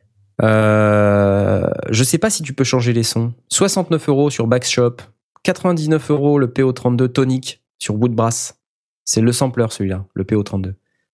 Ah, c'est le PO32 Sur le qui est- PO12, je pense que tu peux pas changer les sons. Je pense que c'est des sons qui sont dedans. Après, tu peux changer leurs caractéristiques, mais tu peux pas changer les sons. C'est-à-dire que tu peux le rendre plus grave, plus aigu, machin, mais tu peux pas changer le son en particulier. Ils disent euh, son step sequencer dispose de 16 sons différents et ces derniers comportent à la fois des samples et de la synthèse. Ah oui, non, c'est ça veut dire que c'est des sons sont soit de la synthèse, sont- soit des samples. Voilà, mais ils sont dedans, tu peux pas les changer. D'accord. Peut-être après, il y aura un hack qui permet de les changer, mais là, de base, euh, non. C'est un peu tout le truc euh, du tonic, là, le PO32 tonic. Justement, lui, il vient avec un, Euh, Enfin, il vient pas avec d'ailleurs. Je crois qu'il faut acheter un logiciel en plus pour pouvoir uploader les samples. Mais c'est possible. Bon, Après, euh, ça fait cher la calculette. hein. Ouais. Il y a un gars euh, qui nous a fait une prod de Noël qui s'appelle Pierre Blanc, euh, qui est en fait euh, le nom derrière euh, le nom d'artiste Emerging Patterns. Euh, c'est un fou furieux de. J'en avais déjà parlé de ce gars-là. C'est un fou furieux de la pattern en live. Et donc lui, il construit ses patterns et ensuite, très très vite, il balance un truc en live. Il crée, il, fait un nombre de trucs. Il est prolixe, c'est un truc incroyable. Et il poste un nombre de vidéos, mais c'est un truc euh, hallucinant. quoi. Et lui, il utilise beaucoup ces machines, des petits PO là. Alors, il a d'autres machines plus grosses, mais il a aussi des petits Pocket Operator. Il les relie entre eux, il en a trois ou quatre. Puis des petits trucs mini. euh, par exemple, le petit synthé dont j'ai parlé la fois dernière, là, dont je me rappelle plus le nom, qui coûte 20 balles. Euh, il en a plein, des petits trucs comme ça. Avec un potard, deux potards, des petits câbles partout qui. c'est un vrai bordel. Mais il s'amuse. Oui? Ce que, ce que je remarque quand même, c'est que tous ces équipements là que tu as cités, qui sont des équipements, euh, enfin full hardware, on est d'accord, euh, ils Ouais. sont standalone. Tu travailles qu'avec ces trucs-là, t'as pas besoin d'ordi. Ils Ouais. sont tous vraiment différents au niveau de l'interface. Euh, tu vois, tu prends le circuit par exemple, t'as même pas d'écran de menu dans lequel tu navigues. Non. C'est ça qui est bien. C'est ça. Donc les sons. Et, tu, et par contre, tu peux mettre tous les sons que tu veux dedans, mais enfin, Comment tu ça fais? C'est ça? compliqué à utiliser du coup. Non, en fait, Ah ouais? il y a à un moment donné, tu le connectes à ton ordinateur, tu passes par une Ah, interface bah web, et dans cette interface web, tu peux euh, uploader euh, les les samples. Et tu mappes les samples et tu dis, bah là, je, je upload ces samples-là. Et après, tu le déconnectes et ensuite tu l'utilises euh, en standalone. Bon, donc celui-là, tu as quand même besoin de l'ordinateur à un moment donné. Ouais. Euh, tu vois, tu, tu, tu vas le comparer par exemple à, à l'Octatrack. C'est pas du tout le même workflow, j'ai l'impression. Hmm. Ah enfin, tu le, ça, la, Ah la boîte euh, n'a rien à voir. Rien à voir. L'autre, elle a un écran. Et, et malgré tout, l'Octatrack, elle paraît. euh, elle, elle, je pense pas que tu aies besoin de la, de la brancher sur un ordi. Je Bah, sais pas s'il y a possibilité de toute manière. Oui, si, il y a un port USB. En fait, ça dépend ce que tu veux faire. Soit tu veux récupérer des samples Ouais. existants, auquel cas tu dois connecter à un moment donné la machine à un ordinateur via USB pour descendre les samples euh, sur la machine. Ou alors, euh, tu les mets sur une carte Tu peux compact pas le faire via une carte Tu peux Ouais, le une faire. carte, hein. voilà, c'est ça. Mais ouais. c'est plus, ça va plus vite de le connecter via USB et de le monter comme un, Ouais, comme un bah, drive. oui, ouais, c'est sûr. Et, euh, et hop, et tu descends la carte, elle est montée comme un drive sur l'ordinateur, la carte compact flash qui est dans l'appareil. Et ensuite, tu mets les samples dedans et ensuite tu manipules les samples, tu les insères dans ton projet et tu fais ta vie avec. Le c'est circuit n'a pas du là- tout le même workflow, effectivement. C'est vraiment ça. Quand tu vois les, quand tu compares les synthés, en général, c'est tous à peu près la même chose. Bon, le nombre de boutons est pas le même, mais le, le workflow se ressemble Ouais. toujours à peu près. Là, euh, là, d'une machine à l'autre, c'est c'est vraiment complètement différent. Moi, je vois l'Octatrack, j'ai beau savoir ce que ça fait, euh, j'ai du mal à m'imaginer. Non, mais j'ai du mal à m'imaginer l'utiliser parce que quand je vois que c'est vraiment petit, j'ai du mal à me dire comment je déclenche des choses, etc. Alors que je vois le circuit, euh, je vois les- le l'Electribe sampler, ça me parle plus, quoi, tu vois. Et c'est des manières de faire de la musique qui sont différentes. Mais oui, C'est pour ça. c'est ça. C'est vraiment pour faire des choses différentes, en fin de compte. Voilà, mais après, chacun voit midi à sa porte, tu sais. euh, Si c'est un Bien truc sûr. qui te parle pas, euh, laisse tomber. Si ça te parle, euh, regarde. Tu vois, c'est ça là, qui est bien en fait avec tous ces appareils du marché, c'est que s'ils correspondent à ton workflow, à ta manière de voir la musique, euh, comme ça peut être par exemple le cas sur les machines électrons parce que c'est du step sequencing et, et ben quand tu fais du step sequencing, t'anticipes la musique d'une manière différente. Ben, Ouais, fait, si tu as pas envie, tu vas sur autre chose comme une Electribe sampler ou un circuit ou, coup- ou un Volca sample. Du coup, quand tu achètes un sampler, faut vraiment, vraiment, vraiment réfléchir à, à ce que tu veux faire et, et- et trouver le produit vraiment qui fait le mieux. C'est pas comme quand t'achètes un, je sais pas, une guitare, quoi. Enfin, ça n'a rien à voir. C'est pas tous la même chose, vraiment, quoi. Après, je sais pas, euh, qu'est-ce qui pousse aujourd'hui les gens euh, à acheter un sampler hardware? Mon expérience, c'est que j'en ai ras le cul de l'ordi et euh, je veux m'en échapper, m'enfuir euh, pour euh, gagner en stabilité. Parce que mon, mon, quelque part, mon cycle de vie créatif est beaucoup plus long que le cycle de vie de mon OS d'ordi. Et du coup, euh, moi, je peux pas quoi. Si tu veux, je commence un truc et puis je le, je, je le relance six mois après et le machin, il marche plus déjà à moitié parce qu'il me manque un plugin, il me manque un truc, j'ai réinstallé quelque chose. Tu vois, ça, euh, c'est pas un truc Ouais. dans lequel je veux m'inscrire. Euh, et je pense qu'il y a beaucoup de gens dans mon cas Maintenant, euh, il y a aussi des gens qui font de la musique de manière beaucoup plus, euh, euh, comment dire, ils se concentrent beaucoup plus sur ce qu'ils font, euh, sur un délai beaucoup plus court, et pour qui euh, l'utilisation d'un ordinateur ne pose aucun problème parce que justement le cycle de vie de leur production est court. Euh, et euh, le, la capacité qu'ils ont à, à revenir sur les projets euh, plusieurs mois, plusieurs années après, finalement, ils s'en foutent ou presque quoi. Donc euh, c'est pas grave. Mais moi, c'est pas mon cas. Chacun, euh, tu vois, fait son truc. C'est comme ça que je le vois. Euh, donc après, on parlait un petit peu des, des sampleurs hardware. Il y a aussi dans la DO, hein, vous avez le maître incontesté, c'est Contact, on en a un peu parlé. Euh, Motu aussi euh, est pas mal utilisé sur le marché, Mac5, qui est basé sur le fameux UVI Engine, dans lequel il y avait un, grand nombre de librairies. Il y avait un piano UVI à un moment donné euh, qui était absolument fantastique. Euh, Allion de Steinberg, qui est quand même une référence du marché, même si euh, pour moi Contact a quand même le, la plus grosse part de marché. Mais Allion reste un excellent produit. Euh, je l'ai possédé, enfin je le possède toujours. J'ai une version de Allion 3 euh, qui doit traîner encore quelque part sur une des clés euh, que j'ai. Vous avez comme contact une interface qui reprend les codes du synthé hein, en ajoutant des fonctionnalités comme les filtres, les LFO, etc. Ableton Live est dans une certaine mesure un sampler. hein. C'est rien d'autre. hein. Ça permet de déclencher des samples. Vous voyez, quand je fais ça, Ouais, carrément. je déclenche des samples, donc c'est un sampler. Euh, c'est juste que c'est un sampler très très évolué. euh, et dans le sampler, il y a même d'autres samplers. Euh, Il y a un machin qui s'appelle Simpler, qui est un truc pour pouvoir euh, poser des samples et les déclencher de manière plus simple, plus musicale. Euh, et vous avez dans Sampler, dans Ableton Live, un autre euh, plugin qui s'appelle Sampler et qui lui a des fonctions très évoluées de sampling. Pas comme Simpler, qui est le sampler simple de Ableton. Euh, mais tout ça, ça existe aussi dans d'autres DAW. Euh, par exemple, dans Reason, euh, vous avez des plugins qui s'appellent NN19 et NNXT qui sont là pour simuler des machines hardware comme le S3000 ou le S1000. D'ailleurs, c'est la même interface, c'est rigolo. Donc, c'est des plugins qui justement reprennent ces codes de sampler hardware pour pouvoir euh, continuer de, de parler aux gens qui aiment ce type de sampler. Il n'y en a plus beaucoup, ils sont vieux maintenant. Même Reaper, il a un sampler. Même Reaper a un sampler, exactement. Sampleomatic Ah ouais, 5000. Sampleomatic 5000, exactement. Vous avez des options plus cheap, hein, comme euh, Tal Sampler, euh, Independence et tout ça, qui sont des samplers aussi. Hein. Independence Free, on en a parlé plusieurs fois. Il y a le Independence. Pro de Magix, mais il y a Independence Free aussi. C'est un sampler. Un Un sampler. lecteur de samples, certes, mais c'est quand même un sampler. Voilà. Et puis, il y a euh, les options que toi, tu as choisies, Asmot. Euh, les options mixtes. Machine, par exemple. Alors là, on est vraiment à la croisée des chemins, c'est-à-dire qu'on a euh, à la fois euh, une, la puissance du logiciel avec l'évolutivité du logiciel surtout, avec tout ce que ça comporte d'inconvénients, les plantages, la compatibilité, etc. Mais en plus de ça, on a l'interface hardware. Donc on a un contrôleur hybride euh, avec des pads euh, en type MPC, euh, des boutons pour pouvoir faire des choses, pour pouvoir manipuler en live. On peut sampler à partir de machines. Alors c'est pas nécessairement machine n'est pas un sampler euh, comme dans l'ancien temps en, quelque sorte où on voulait un input et puis écouter ce qu'il y a en input, le rentrer dans une mémoire et ensuite le retriturer. Là, on utilise des samples déjà tout faits quasiment. Finalement, le nombre de personnes qui samplent vraiment, il y en a assez peu quand on regarde. hein. Les gens se basent beaucoup sur des librairies.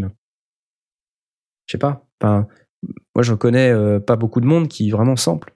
Je- à part euh, à part Jay et, les et Andrew Apple euh, Pie. Poser un micro pour aller récupérer le son. Voilà. Jay, lui, c'est ce qu'il fait. Il va prendre un sample d'éponge là ou je sais pas quoi. Ouais. Puis euh, Je m'amuse bien d'ailleurs. bah oui, mais t'as raison, c'est chouette. Andrew Apple sur Pie, qu'il fait. fourchettes. Il tape sur des fourchettes et c'est numéro un, pardon. Euh, Mais euh, ensuite, dans, dans la lignée des machines un petit peu hybrides comme ça, euh, Push d'Ableton, c'est la même chose, hein, c'est l'interface hardware au logiciel, qui sont vraiment plus drivées par le logiciel. Mais après, il y a les versions inverses, c'est-à-dire les versions hardware, qui vont ensuite profiter par le biais d'un logiciel d'une interopérabilité avec le logiciel. Et là, Electron fait exactement ça. euh, c'est-à-dire euh, avec leur technologie Overbridge, ils arrivent avec des matériels qui sont compatibles euh, VST, c'est-à-dire que vous insérez votre sampler hardware comme un plugin VST dans votre dos, et là ça devient fort, quoi. Et votre Ouais. sampler Ah ouais. devient ensuite un plugin. C'est ouf. Ouais, ouais, c'est l'inverse. Ah ouais, c'est. c'est- D'accord. Ça devient l'inverse. Euh, vous avez Roland avec la série Aira qui fait le même genre de manipulation. C'est plus du sampling, mais c'est plutôt du synthé. Euh, avec les plug-out, là, les fameux logiciels que vous pouvez insérer dans le système 8. Euh, leur fameux gros synthé dans lequel vous pouvez, en uploadant un bout de logiciel, récupérer un tout nouveau synthétiseur. Bon, ça n'a plus rien à voir avec le sampling. C'est juste pour faire une parenthèse. Voilà, voilà. Bon, on peut peut-être rapidement parler des fonctions attendues euh, d'un d'un sampler aujourd'hui, parce qu'on n'a pas beaucoup parlé de la technique euh, vraiment de, de sampling en elle-même. Euh, mais finalement, une fois Mhm. qu'on a dit tout ça, on comprend. Euh, on a parlé un peu de la capacité enregistrée. Hein, comme j'ai dit, c'est presque accessoire aujourd'hui, tellement on s'appuie sur des librairies. Euh, D'ailleurs, les librairies, vous en avez même, même des gens qui ont pignon sur rue maintenant, hein, qui proposent des beats qui sont carrément littéralement tout prêts, qu'on peut réutiliser dans ses propres prods. Native Instruments fait ça, East West, Best Service, je crois que East West et Best Service c'est un peu la même boîte d'ailleurs. Euh, Loop Masters fait ça, Big Fish Audio, Ubershall, Prime Loops, Beatport, toutes ces boîtes, tous ces sites euh, où vous pouvez euh, aller sur le site et acheter un beat, acheter un sample, une librairie et l'utiliser tel quel dans vos productions. Donc ça peut être des instruments, mais ça peut être aussi euh, des beats tout faits, comme je disais. hein. Donc euh, ensuite, c'est à vous de voir comment vous concevez la musique. euh, si vous si vous voulez des trucs tout faits et vous utilisez ça en mode Lego, ou si vous êtes plus comme Jay à essayer de triturer pour déformer et personnaliser. Euh, encore une fois, chacun voit midi à sa porte. Euh, Qu'est-ce qu'on attend d'un sampler aussi aujourd'hui? Euh, On attend la possibilité de reproduire des notes sur un clavier de piano, que ce soit en mode one shot ou en mode euh, tant que la touche est jouée. Hein, C'est-à-dire que il y a des samplers avant, euh, il fallait rester appuyé, ou alors euh, vous appuyez une fois et ça joue jusqu'au bout. Si votre sample il fait euh, 15 secondes, ben dommage. Ouais. Ouais. Par exemple, mes applaudissements. Ah, là, si je si je fais rien, ça continue. C'est moi qui l'arrête. Euh, J'ai un bouton stop. Mais sinon, c'est un sample one shot. D'accord. En fait, tu restes pas appuyé sur la touche. Je reste pas appuyé sur la touche, non. Euh, mais c'est parce que moi, je l'ai paramétré comme ça. On attend aussi d'un sampler euh, qui vous permette d'éditer votre audio pour le trimer, c'est-à-dire euh, euh, faire en sorte de couper le début, couper la fin, éventuellement mettre des fade-in, fade-out, euh, pour que ce soit propre, euh, pour caler votre sample, faire en sorte que quand vous allez appuyer sur votre touche de piano ou de, de pad, votre sample il démarre à un moment bien précis. Euh, on attend aussi qu'on puisse faire du, looping, euh, c'est-à-dire mettre en boucle une partie du sample. Euh, pendant très longtemps, les vendeurs de synthétiseurs qui étaient équipés de wavetables arrivaient avec des samples extrêmement courts, par exemple du piano. On avait juste une demi-seconde, voire un quart de seconde de sample. C'était suffisant pour donner l'attaque euh, caractéristique d'un piano. Euh, et ensuite, toute la queue du piano, c'était une boucle. Et ça prenait euh, les quelques dixièmes ou centièmes de seconde nécessaires à donner l'illusion qu'on avait affaire à un son de piano euh, avec une queue euh, naturelle. Et on utilisait pour ça une enveloppe de Donc, volume. composé de- de- Donc c'était composé de trois, trois trucs, une attaque, un, un sustain, un release. Et le sustain il était en boucle quoi. Ouais, c'est ça. Mais euh, en fait, euh, la manière dont toi tu le faisais, c'est que tu avais un sample qui faisait vraiment qui était très court, et puis euh, tu, tu jouais l'attaque euh, à chaque fois, et puis la boucle, euh, elle continuait de tourner tant que ta touche était appuyée sur ton synthé ou ton sampler. Euh, Voilà. On attend aussi des possibilités de time stretching, de préférence avec plusieurs algorithmes. Un exemple bien connu euh, dans Ableton Live, vous avez les algorithmes euh, dits euh, bits, donc qui vont être plus précis et qui vont mieux gérer tout ce qui est bit. Vous avez les algorithmes dits complexes, qui vont plus gérer les, musiques ou les, les programmes plus complexes avec un contenu plus riche, qui n'est pas forcément du pumchak pumchak. mais qui va être du contenu mélodique avec éventuellement de la batterie, d'autres instruments, des choses qui vont être un peu plus complexes à, time stretcher. On attend aussi, euh, euh, surtout qu'un sample sache mettre euh, les samples dans une map, c'est-à-dire euh, les mettre en couche, fabriquer des multisamples en quelque sorte. hein. c'est-à-dire que c'est un terme technique, le multisampling, qui, qui, qui tient de, de techno comme celle que Korg met dans certains de ses sampleurs, mais aussi dans d'autres machines. Où en gros, euh, un sample devient plusieurs samples. C'est-à-dire que sur un Korg, euh, quand vous avez un sampler Korg, vous pouvez, euh, vous pouvez lui dire, euh, bah, dans mon multisample, euh, j'ai sample A, sample B, sample C, et puis à la fin, ça fait un seul sample. Et en réalité, le sampler, lui, il exploite un seul et même échantillon euh, de manière à, à, à mettre le, à faire le mapping en fonction de l'emplacement de l'échantillon dans le, dans le temps. Euh, chez Electron, ça, s'appelle du slicing. Donc c'est un truc un peu particulier où, euh, imaginons la situation suivante. Vous voulez une librairie de kick, de kick drum, donc des grosses caisses. Vous avez la possibilité euh, de le faire en mode un sample, un kick drum, et puis ensuite il faut charger chaque sample. Mais ça c'est compliqué au sens de la manière dont la machine gère les samples. Ou alors, vous mettez tout dans un seul sample, et puis vous vous arrangez pour que ce sample, il contienne 16 sons, l'un à la suite de l'autre, euh, tous de la même taille, de la même durée. Euh, et ensuite vous dites à la machine, bah, découpe le sample en 16, et euh, ce sample, il contient donc 16 tranches, et chaque tranche est associée à un pad ou un bouton. Et donc on peut déclencher le slice 1, 2 à 16, comme ça. Mais tout ça avec un seul et même sample.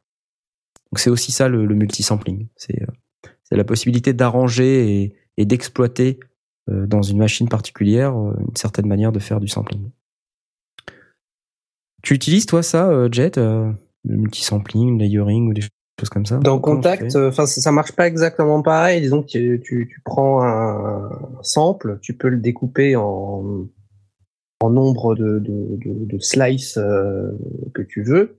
Tu peux même le faire euh, automatiquement en disant ben toutes les deux 20, 30, 40 millisecondes tu coupes et ensuite tu distribues euh, tous ces petits bouts dans euh, sur sur euh, sur un schéma qui correspond aux touches de, de clavier de ton, ton, ton clavier quoi.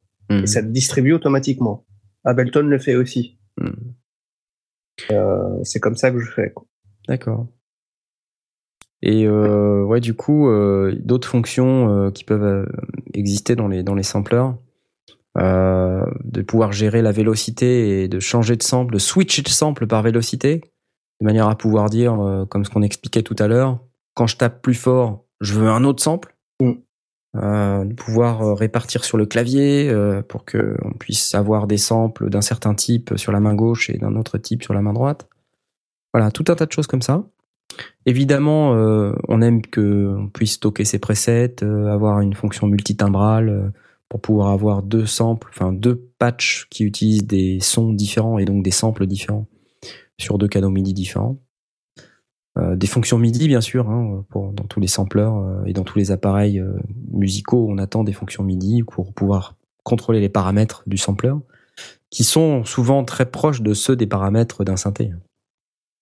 Euh, voilà, donc euh, qu'est-ce que je peux vous dire de plus? Des fonctions peut-être un petit peu plus avancées. J'ai pas parlé de la compatibilité avec les standards du marché. Euh, pendant longtemps, les librairies de sons se vendaient au format Akai. Parce que bah, le format Akai, c'était celui qui était le plus répandu sur le marché, et il était important d'être compatible Akai. Aujourd'hui, quand on regarde, ouvrir un CD au format Akai, donc c'était sur des CD, hein. Euh, moi j'ai plein de CD au format Akai, putain, je sais pas les lire, quoi. Et, et ça m'énerve. Je sais plus comment les ouvrir. Même avec Contact, aujourd'hui, j'ai regardé, on n'y arrive plus, quoi. Dans Allion, il y avait cette fonction. Et c'était magique. Je pouvais ouvrir tous mes CD Akai dans Allion. Merci Steinberg, si tu nous écoutes. Mais dans euh, Contact, euh, c'est plus possible. Euh, bon, voilà.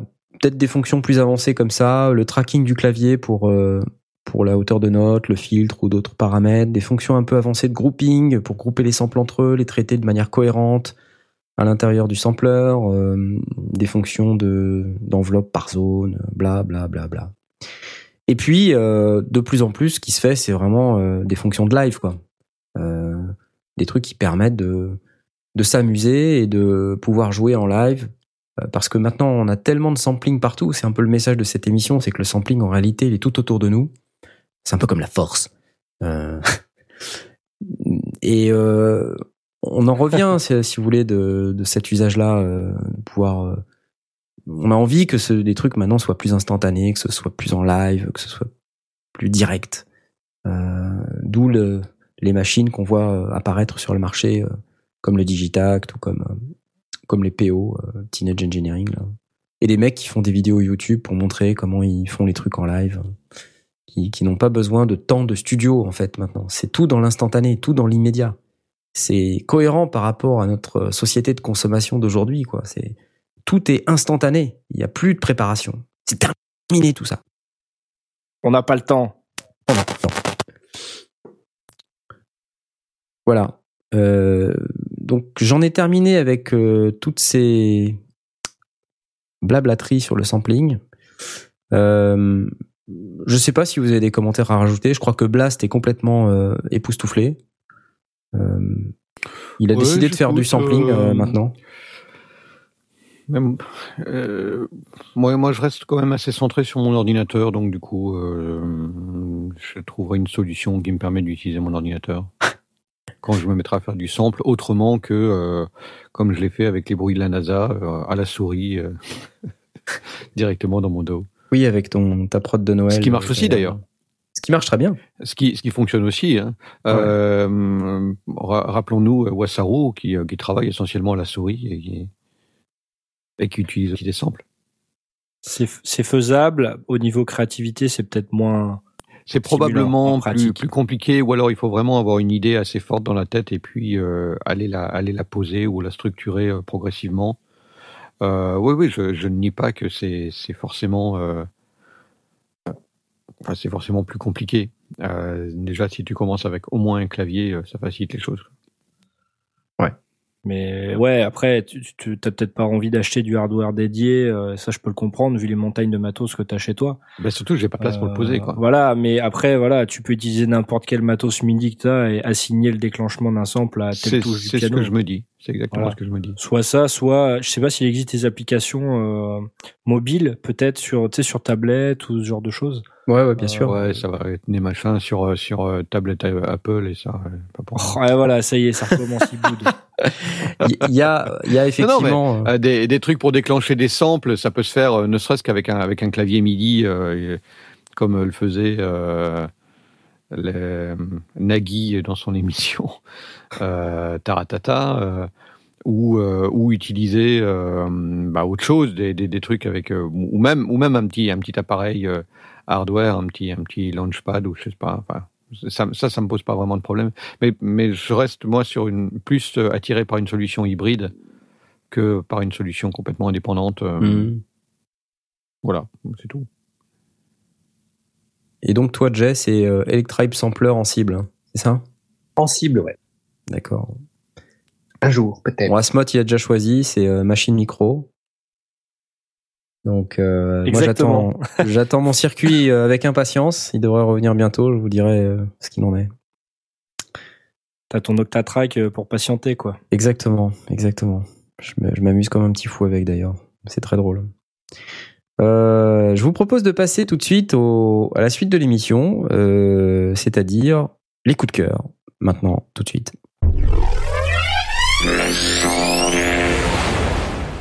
Alors on en a, euh, ça tombe bien parce que du coup, euh, du coup on va pouvoir vous les, vous les dire. Mon Blastounet, je te laisse parler de ton coup de cœur.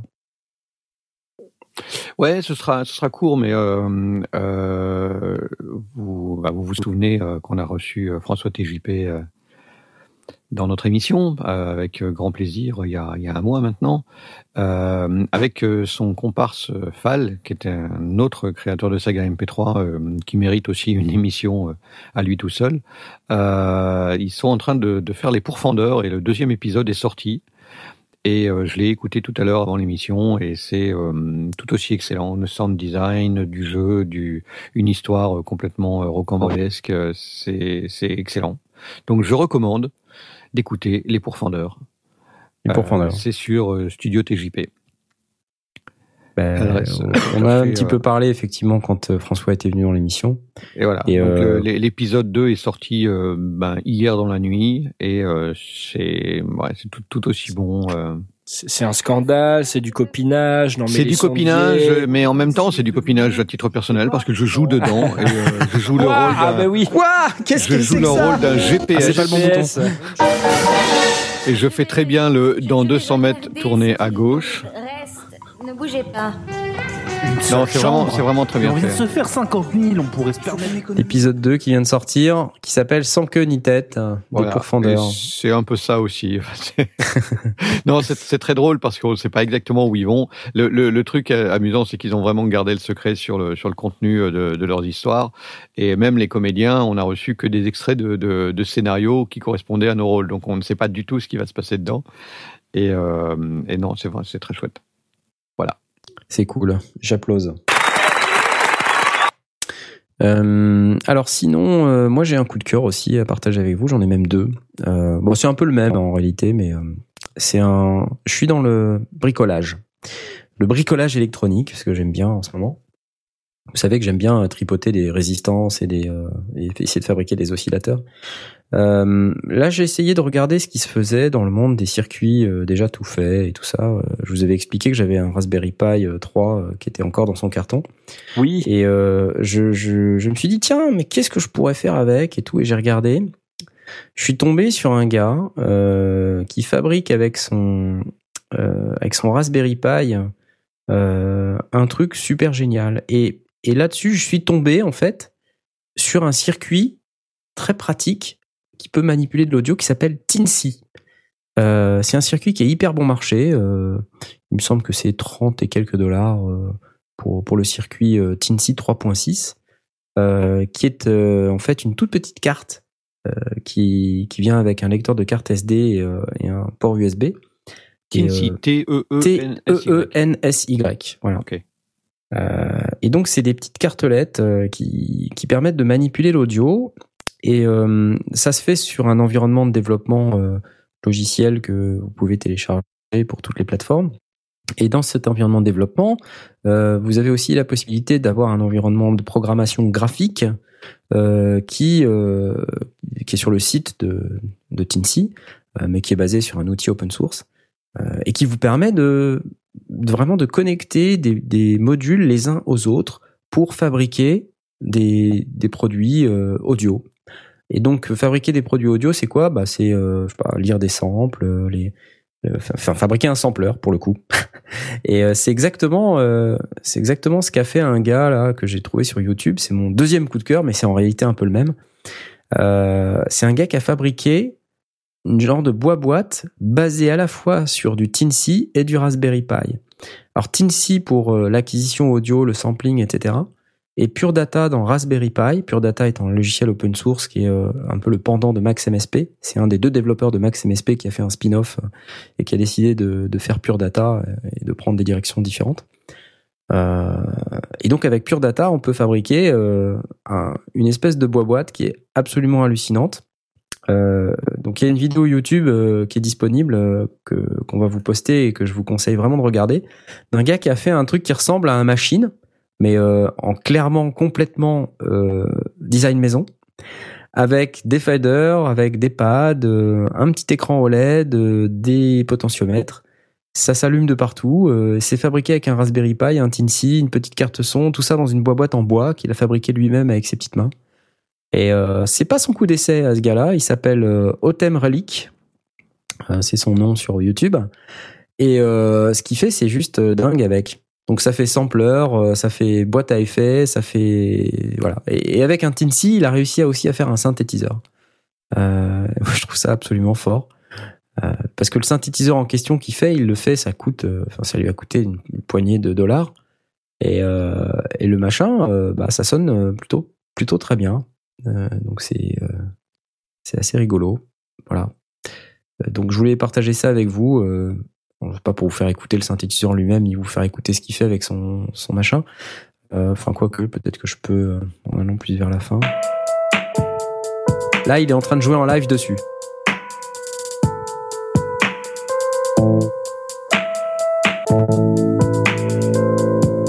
Donc là, il manipule des faders, il tape sur des pads. Les notes, il les fait avec les pads. Et en, en appuyant sur des boutons et en manipulant des faders, il fait le beat crushing là qu'on entend. Là, il tourne des boutons. C'est pas mal. Hein Ouais, c'est pas mal. Il introduit des nouveaux samples. Mais ce qui est fort, c'est de voir la gueule de la boîte, quoi. C'est un truc euh, tout bariolé avec une façade orange euh, et des boutons euh, faits euh, rouler sous les aisselles. C'est fabuleux, quoi. Là, l'effet, c'est pareil. C'est le Raspberry Pi qui le fait avec le Tinsy. Ah voilà, donc c'est un truc euh, carrément incroyable. Et le polyphonic synth Ah. qu'il a fabriqué, totally il dit que c'est totally portable. Et euh, si on écoute, c'est un vrai synthétiseur polyphonique euh, So qui est, qui est euh, vraiment super en fait. hein. Um, euh, eight essayer de retrouver un moment où il fait des sons avec, ça va mieux.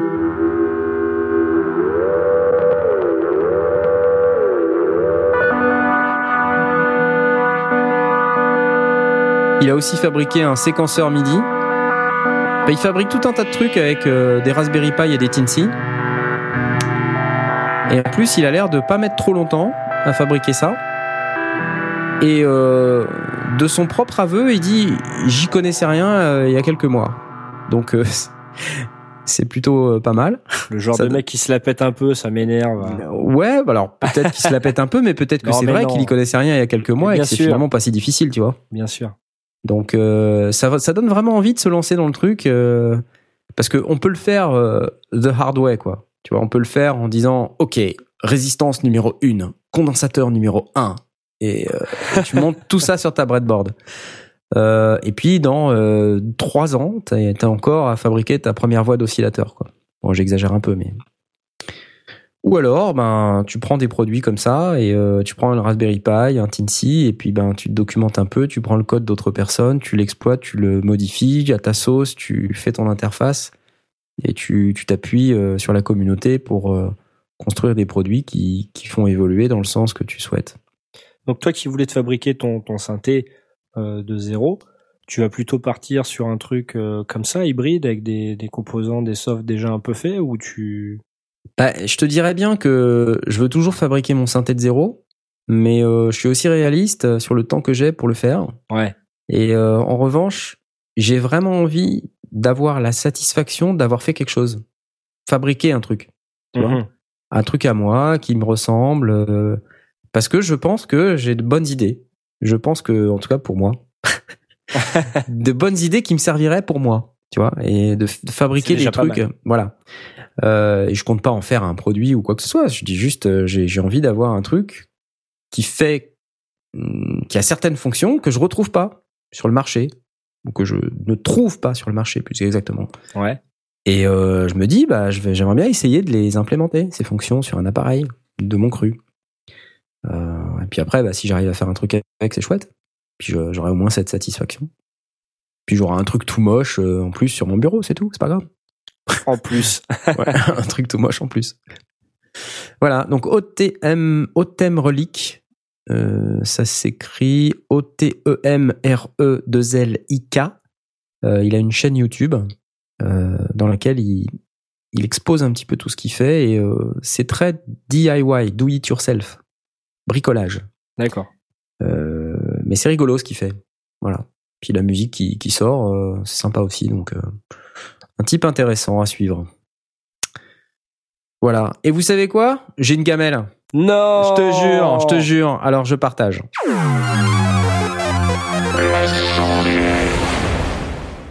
Alors, ma gamelle des sondiers, c'est ma participation au Synthfest Ah. Euh, donc je vous ai dit, j'étais tout seul et tout, couverture de l'événement. euh, Eh, C'est pas facile tout ça. c'est vraiment pas facile. En mode musique messeuse, donc j'étais parti avec euh, caméra au point, euh, Zoom H5, euh, Ah oui, micro, H5 en plus, ouais, ouais, j'avais la totale.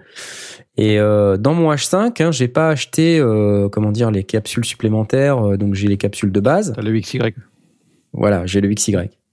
J'ai euh, la petite entrée euh, pour mettre un micro cravate. Ouais.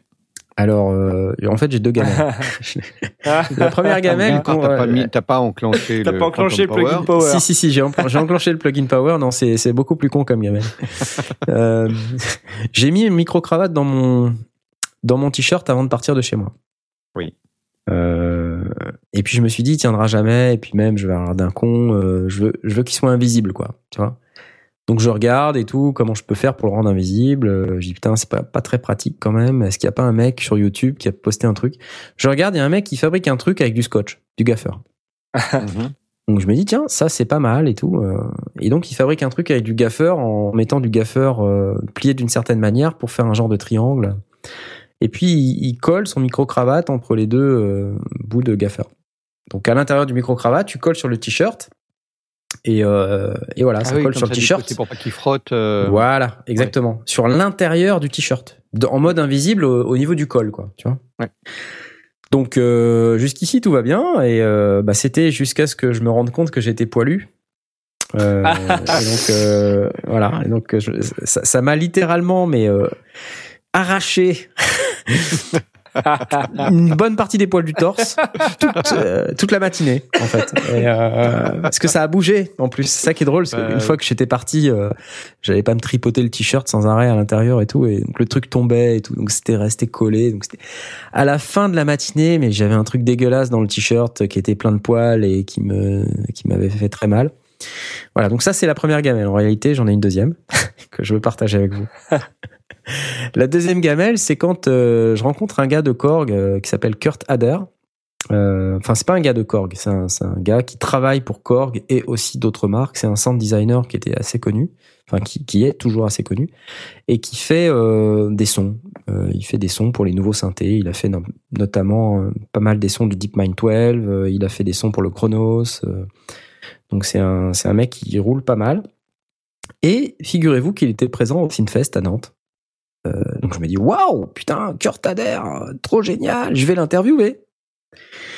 Donc euh, il me parle de sa nouvelle banque de sons euh, qu'il a fait pour le Chronos, banque de sons cinématique, très intéressante. Et il a sa présentation, hein, bien rodée, comme tous les mecs de ce type-là. Ils, ont déjà un truc qui est bien, bien rodé. À chaque fois, il le déroule. Et puis moi, ben, j'arrive avec mon zoom, tout ça. Je commence à mettre mon micro, à brancher euh, le Chronos pour pouvoir entendre le son du Chronos et l'enregistrer en même temps, etc. Et, euh, et en fait, j'ai fait la gamelle euh, Blastic. J'ai oublié d'appuyer sur record. Ah. Ouais, ouais. Et alors, bon, je m'en suis rendu compte et je suis passé pour un total abruti parce que euh, au milieu de l'interview, j'avais le zoom dans la main. En plus, je l'avais dans la main, quoi.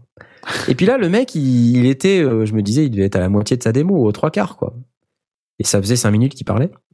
Et là, je lui dis, I'm very sorry, parce que le mec parle anglais. Euh, je suis désolé, j'ai pas, j'ai pas enclenché l'enregistrement. Enfin, je lui ai pas dit que j'ai pas enclenché l'enregistrement. Je lui ai dit, il y a un problème. j'ai- pas osé l'avouer, tu vois. ah, il y a eu un problème avec l'enregistrement. En fait, on a toujours le même problème chez, chez, chez Korg parce que le problème que j'ai, enfin, le, à la musique messieurs, quand j'ai pas enclenché l'enregistrement, c'était avec Jonas. Ah merde. Et, euh, Ah, au moment où j'ai dit, euh, on peut refaire l'interview parce que j'ai pas lancé. Enfin voilà. Et donc, Et, le gars, il a euh, refait son, sa démo. Il a refait, ouais, ouais, il a été Ah, sympa et tout. Il a, il, il a refait cinq minutes de trucs. euh. Bon, c'était le matin, il y avait personne et tout, donc il y avait pas de souci, quoi. Mais je me suis senti très très con. Ah, tu vois. Ouais, ouais. C'est bien fait. Ah, je me suis vois le vraiment, sentiment que j'avais. vraiment senti très con. C'était carrément horrible. Je, te- je te, je te comprends, c'est, enfin, c'est, c'est vraiment le stress de faire ça tout seul, d'avoir à tout penser. C'est là que je me, je me rends compte du confort qu'on avait à Francfort d'être tous les trois, d'avoir chacun notre rôle, tu vois. Chacun un rôle. De dire, euh, il y en a un vraiment, il est Mais- sur le son. Enfin, Pour vous dire, parce qu'il y a une troisième gamelle qui est pas vraiment une gamelle, mais ah merde. pour vous dire à quel point euh, c'est une galère de couvrir un événement de ce type-là. euh, je suis allé avec mon petit sac à dos, tout ça, et j'avais quand même plein de trucs dans mon tout petit sac à dos. Et là, j'ai repensé à l'organisation de Blast. C'est pour sortir son matos, euh, tout ça. Moi, j'avais mes câbles. Alors, j'avais un câble euh, XLR, j'avais mon micro, j'avais mon zoom, euh, j'avais tout ça était dans mon sac. Et quand je suis parti de chez moi, tout était super bien rangé dans le sac. Première interview, bon, après, tu passes pas trois heures à plier tes câbles, quoi, tu vois. Mm. Tu, tu les plies tant bien que mal, et hop, tu les ranges, et puis hop, après, tu vois un autre mec, et vite, vite, vite, faut aller. Puis après, là, tu commences à dire, ah, est-ce que je peux faire une interview? Et là, tu commences à ressortir le truc, et ça part en bordel total dans le sac. À l'extérieur du sac, t'es obligé de tout sortir. Et là, je me suis dit, putain, le bordel Horrible et tout. Et le mec, il me fait, c'est bon, t'es prêt? T'es bon? C'est c'est bon? Oui, oui, dans une minute, dans une minute. et euh, jusqu'au point où, putain, à la fin de la matinée, là, mais euh, c'était dingue. Il y avait euh, Michel Guess qui était là. Pour ceux qui connaissent pas Michel Guess, c'est euh, un des artisans de l'album euh, de Jean-Michel Jarre, Jean-Mi, qui s'appelle Oxygène. C'est un des mecs qui a fabriqué une bonne partie des sons de l'album avec Jean-Mi. Donc c'est un vieux monsieur, très sympathique. C'est une vraie crème. Et j'ai discuté avec lui, j'ai voulu interviewer, sans déconner, ça a pris un quart d'heure pour que je fasse le setup de, de tout mon bordel. Waouh. Alors que avec euh, Blast et Asmoth, comme on était trois à la musique Messeux, Blast il décrochait un mousqueton, hop le, le câble tombait euh, de manière parfaite par terre parce qu'il était levé parfaitement Comme il faut. voilà. Euh, le truc, euh, le micro était branché direct, les niveaux étaient faits tout de suite. Euh, voilà, on avait une mécanique qui était vraiment bien rodée.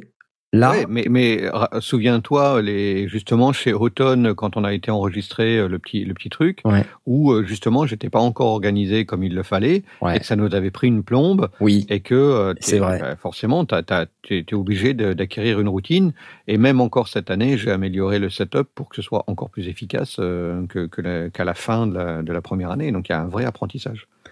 Ouais, mais il y a aussi un vrai apprentissage sur la couverture de l'événement euh, comme celui-ci, euh, tout seul, quoi. Sans Ouais, toi, ouais. je veux dire.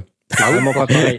C'est Mais- vraiment pas pareil. mais du coup, forcément, ça, ça nécessite aussi, euh, bah, ça, ça inclut euh, la routine pour la, pour la caméra, la routine pour euh, euh, la vidéo. Le problème d'être à la fois euh, l'intervieweur, enfin, si, si, si le gars est en roue libre, ça va. Euh, tu peux encore à peu près te concentrer sur la partie technique, mais si tu dois en plus penser à des questions, euh, Bah, c'était que ça, tu fasses complètement confiance à ton, à ton équipement, donc du coup que tu aies cette routine, que euh, tes niveaux soient bons et que tu n'aies pas à les surveiller en permanence. Euh, donc, euh, ouais, il y a, il y a un apprentissage euh, XXL euh, par rapport à celui que nous on a eu euh, parce qu'effectivement on était chacun de son côté. Mais au début, euh, c'était beaucoup plus chaud, beaucoup. Il a, il a vraiment fallu apprendre. et c'est ça que je trouve amusant, c'est que euh, des, aller voir des gens qui couvrent les événements et regarder comment ils s'y prennent. euh, J'ai déjà vu des vidéos d'interviews, euh, j'en ai vu plein, et des backstage aussi. Euh, mais il y a que vraiment le pratiquant qu'on arrive à le faire, parce que dans l'absolu, tu avais bien vu comment j'avais mis mon setup au bout des trois jours d'expérience. Euh, mais pour autant, euh, il y a que au moment où, tout, où- enfin, à un moment donné, il faut que, faut que tu le sentes toi-même, parce que mon setup me convient à moi, mais il convient pas forcément à tout le monde. Ouais, ouais, Il, y a, un- il y a un vrai apprentissage personnel de la de la méthode idéale. Puis toi, il y avait tout un aspect bricolage, euh, de récupération de, de petits anneaux, Ouais, les de mousquetons, petits, les de anneaux, les machins, mousquetons. qui permettent de- de- d'aider, d'aider, effectivement. Donc voilà, je, je pense que je ne réapprendrai pas du verbe appréhender euh, un événement de ce type-là de la même manière. Ouais. Certainement que je vais pas reprendre ce tout petit sac à dos qui a une toute petite ouverture, euh, donc c'est une catastrophe. Je prendrai un sac beaucoup plus grand, euh, même s'il y a moins de choses dedans, parce que au moins c'est plus facile à prendre. Il y a Ouais, ça. ou éventuellement penser aux, aux sacs, les sacs pour les, les reporters photos qui ont des, des compartiments pour mettre les, leurs, euh, Ouais, c'est pas bête, ouais. euh, t'as raison. leurs objectifs. Il faut, Ouais. faut, faut réfléchir à ce genre de choses qui permettent d'être coordonnés. Mais, mais c'est vrai qu'au final, euh, dans mon sac, je n'avais que les choses que je savais euh, exception- à, à sortir que de manière exceptionnelle, et Ouais. tout le reste était à l'extérieur. Ouais, au, au, au- au Grand Rex, moi, il y, avait Fabien qui donc qui était mon, mon blast personnel, Ouais. euh, qui pareil avait avait une espèce de sacoche comme ça, euh, qui est, enfin, c'était pas un sac banane, hein, mais c'est moi c'est un truc qu'il il utilise souvent pour faire euh, ce type de prise de son, je pense. Et ouais, il avait tout à portée de main. euh, il avait pas à aller dans un sac à dos, quoi. Ouais. Et ça, c'est. Il a, il a devant lui, c'est les espèces de bijoux que les preneurs de son utilisent Ouais, euh, sur, les, ça. sur les sets, ouais, bien sûr. C'est ça. Enfin voilà, donc euh, c'était intéressant et euh, donc euh, j'espère qu'on va pouvoir partager ça avec vous très très très rapidement, le plus rapidement possible. Euh, mais c'est long parce qu'il y a plein de vidéos, comme a dit euh, comme a dit Asmot sur la Synfest. Moi j'ai shooté, euh, je sais plus, shooté 40 gigas de vidéos. euh, Quoi, c'est tout Ouais ouais, je sais, je suis nul, je suis nul. Mais euh, ouais, j'ai shooté plein de trucs quoi. J'ai shooté plein de trucs. J'ai fait une interview du, de l'organisateur, j'ai pris contact avec plein de mecs. euh, Enfin, c'est. Ah oui, oui, et la gamelle du sondier. Ah, vous savez pas, la meilleure gamelle du sondier du, du monde entier, c'est quoi? J'avais oublié mes cartes de visite chez moi. Ah non, non, ah, c'est pas si, vrai. ah, c'est pas vrai. Ah, il est fort. Voilà. Ouais. T'es nul. Ah, je suis nul. Nullissime. Ouais. Bon, t'avais ta casquette. J'avais ma casquette. Ah bah ça, il oubliera pas la casquette. ah, j'oublie hein. pas ma casquette. Mais tu sais, c'était assez étonnant parce que il y a pas mal de gens qui m'ont reconnu.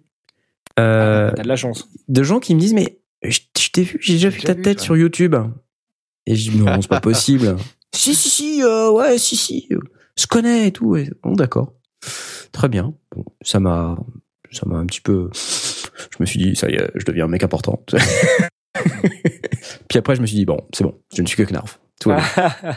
Allez, sur ces bonnes paroles, euh, on va pouvoir dire que cette émission est terminée. Euh, je voudrais remercier mes chers amis sondiers qui ont encore beaucoup de travail avant la prochaine émission. Prochaine émission qui aura lieu le 25 juin.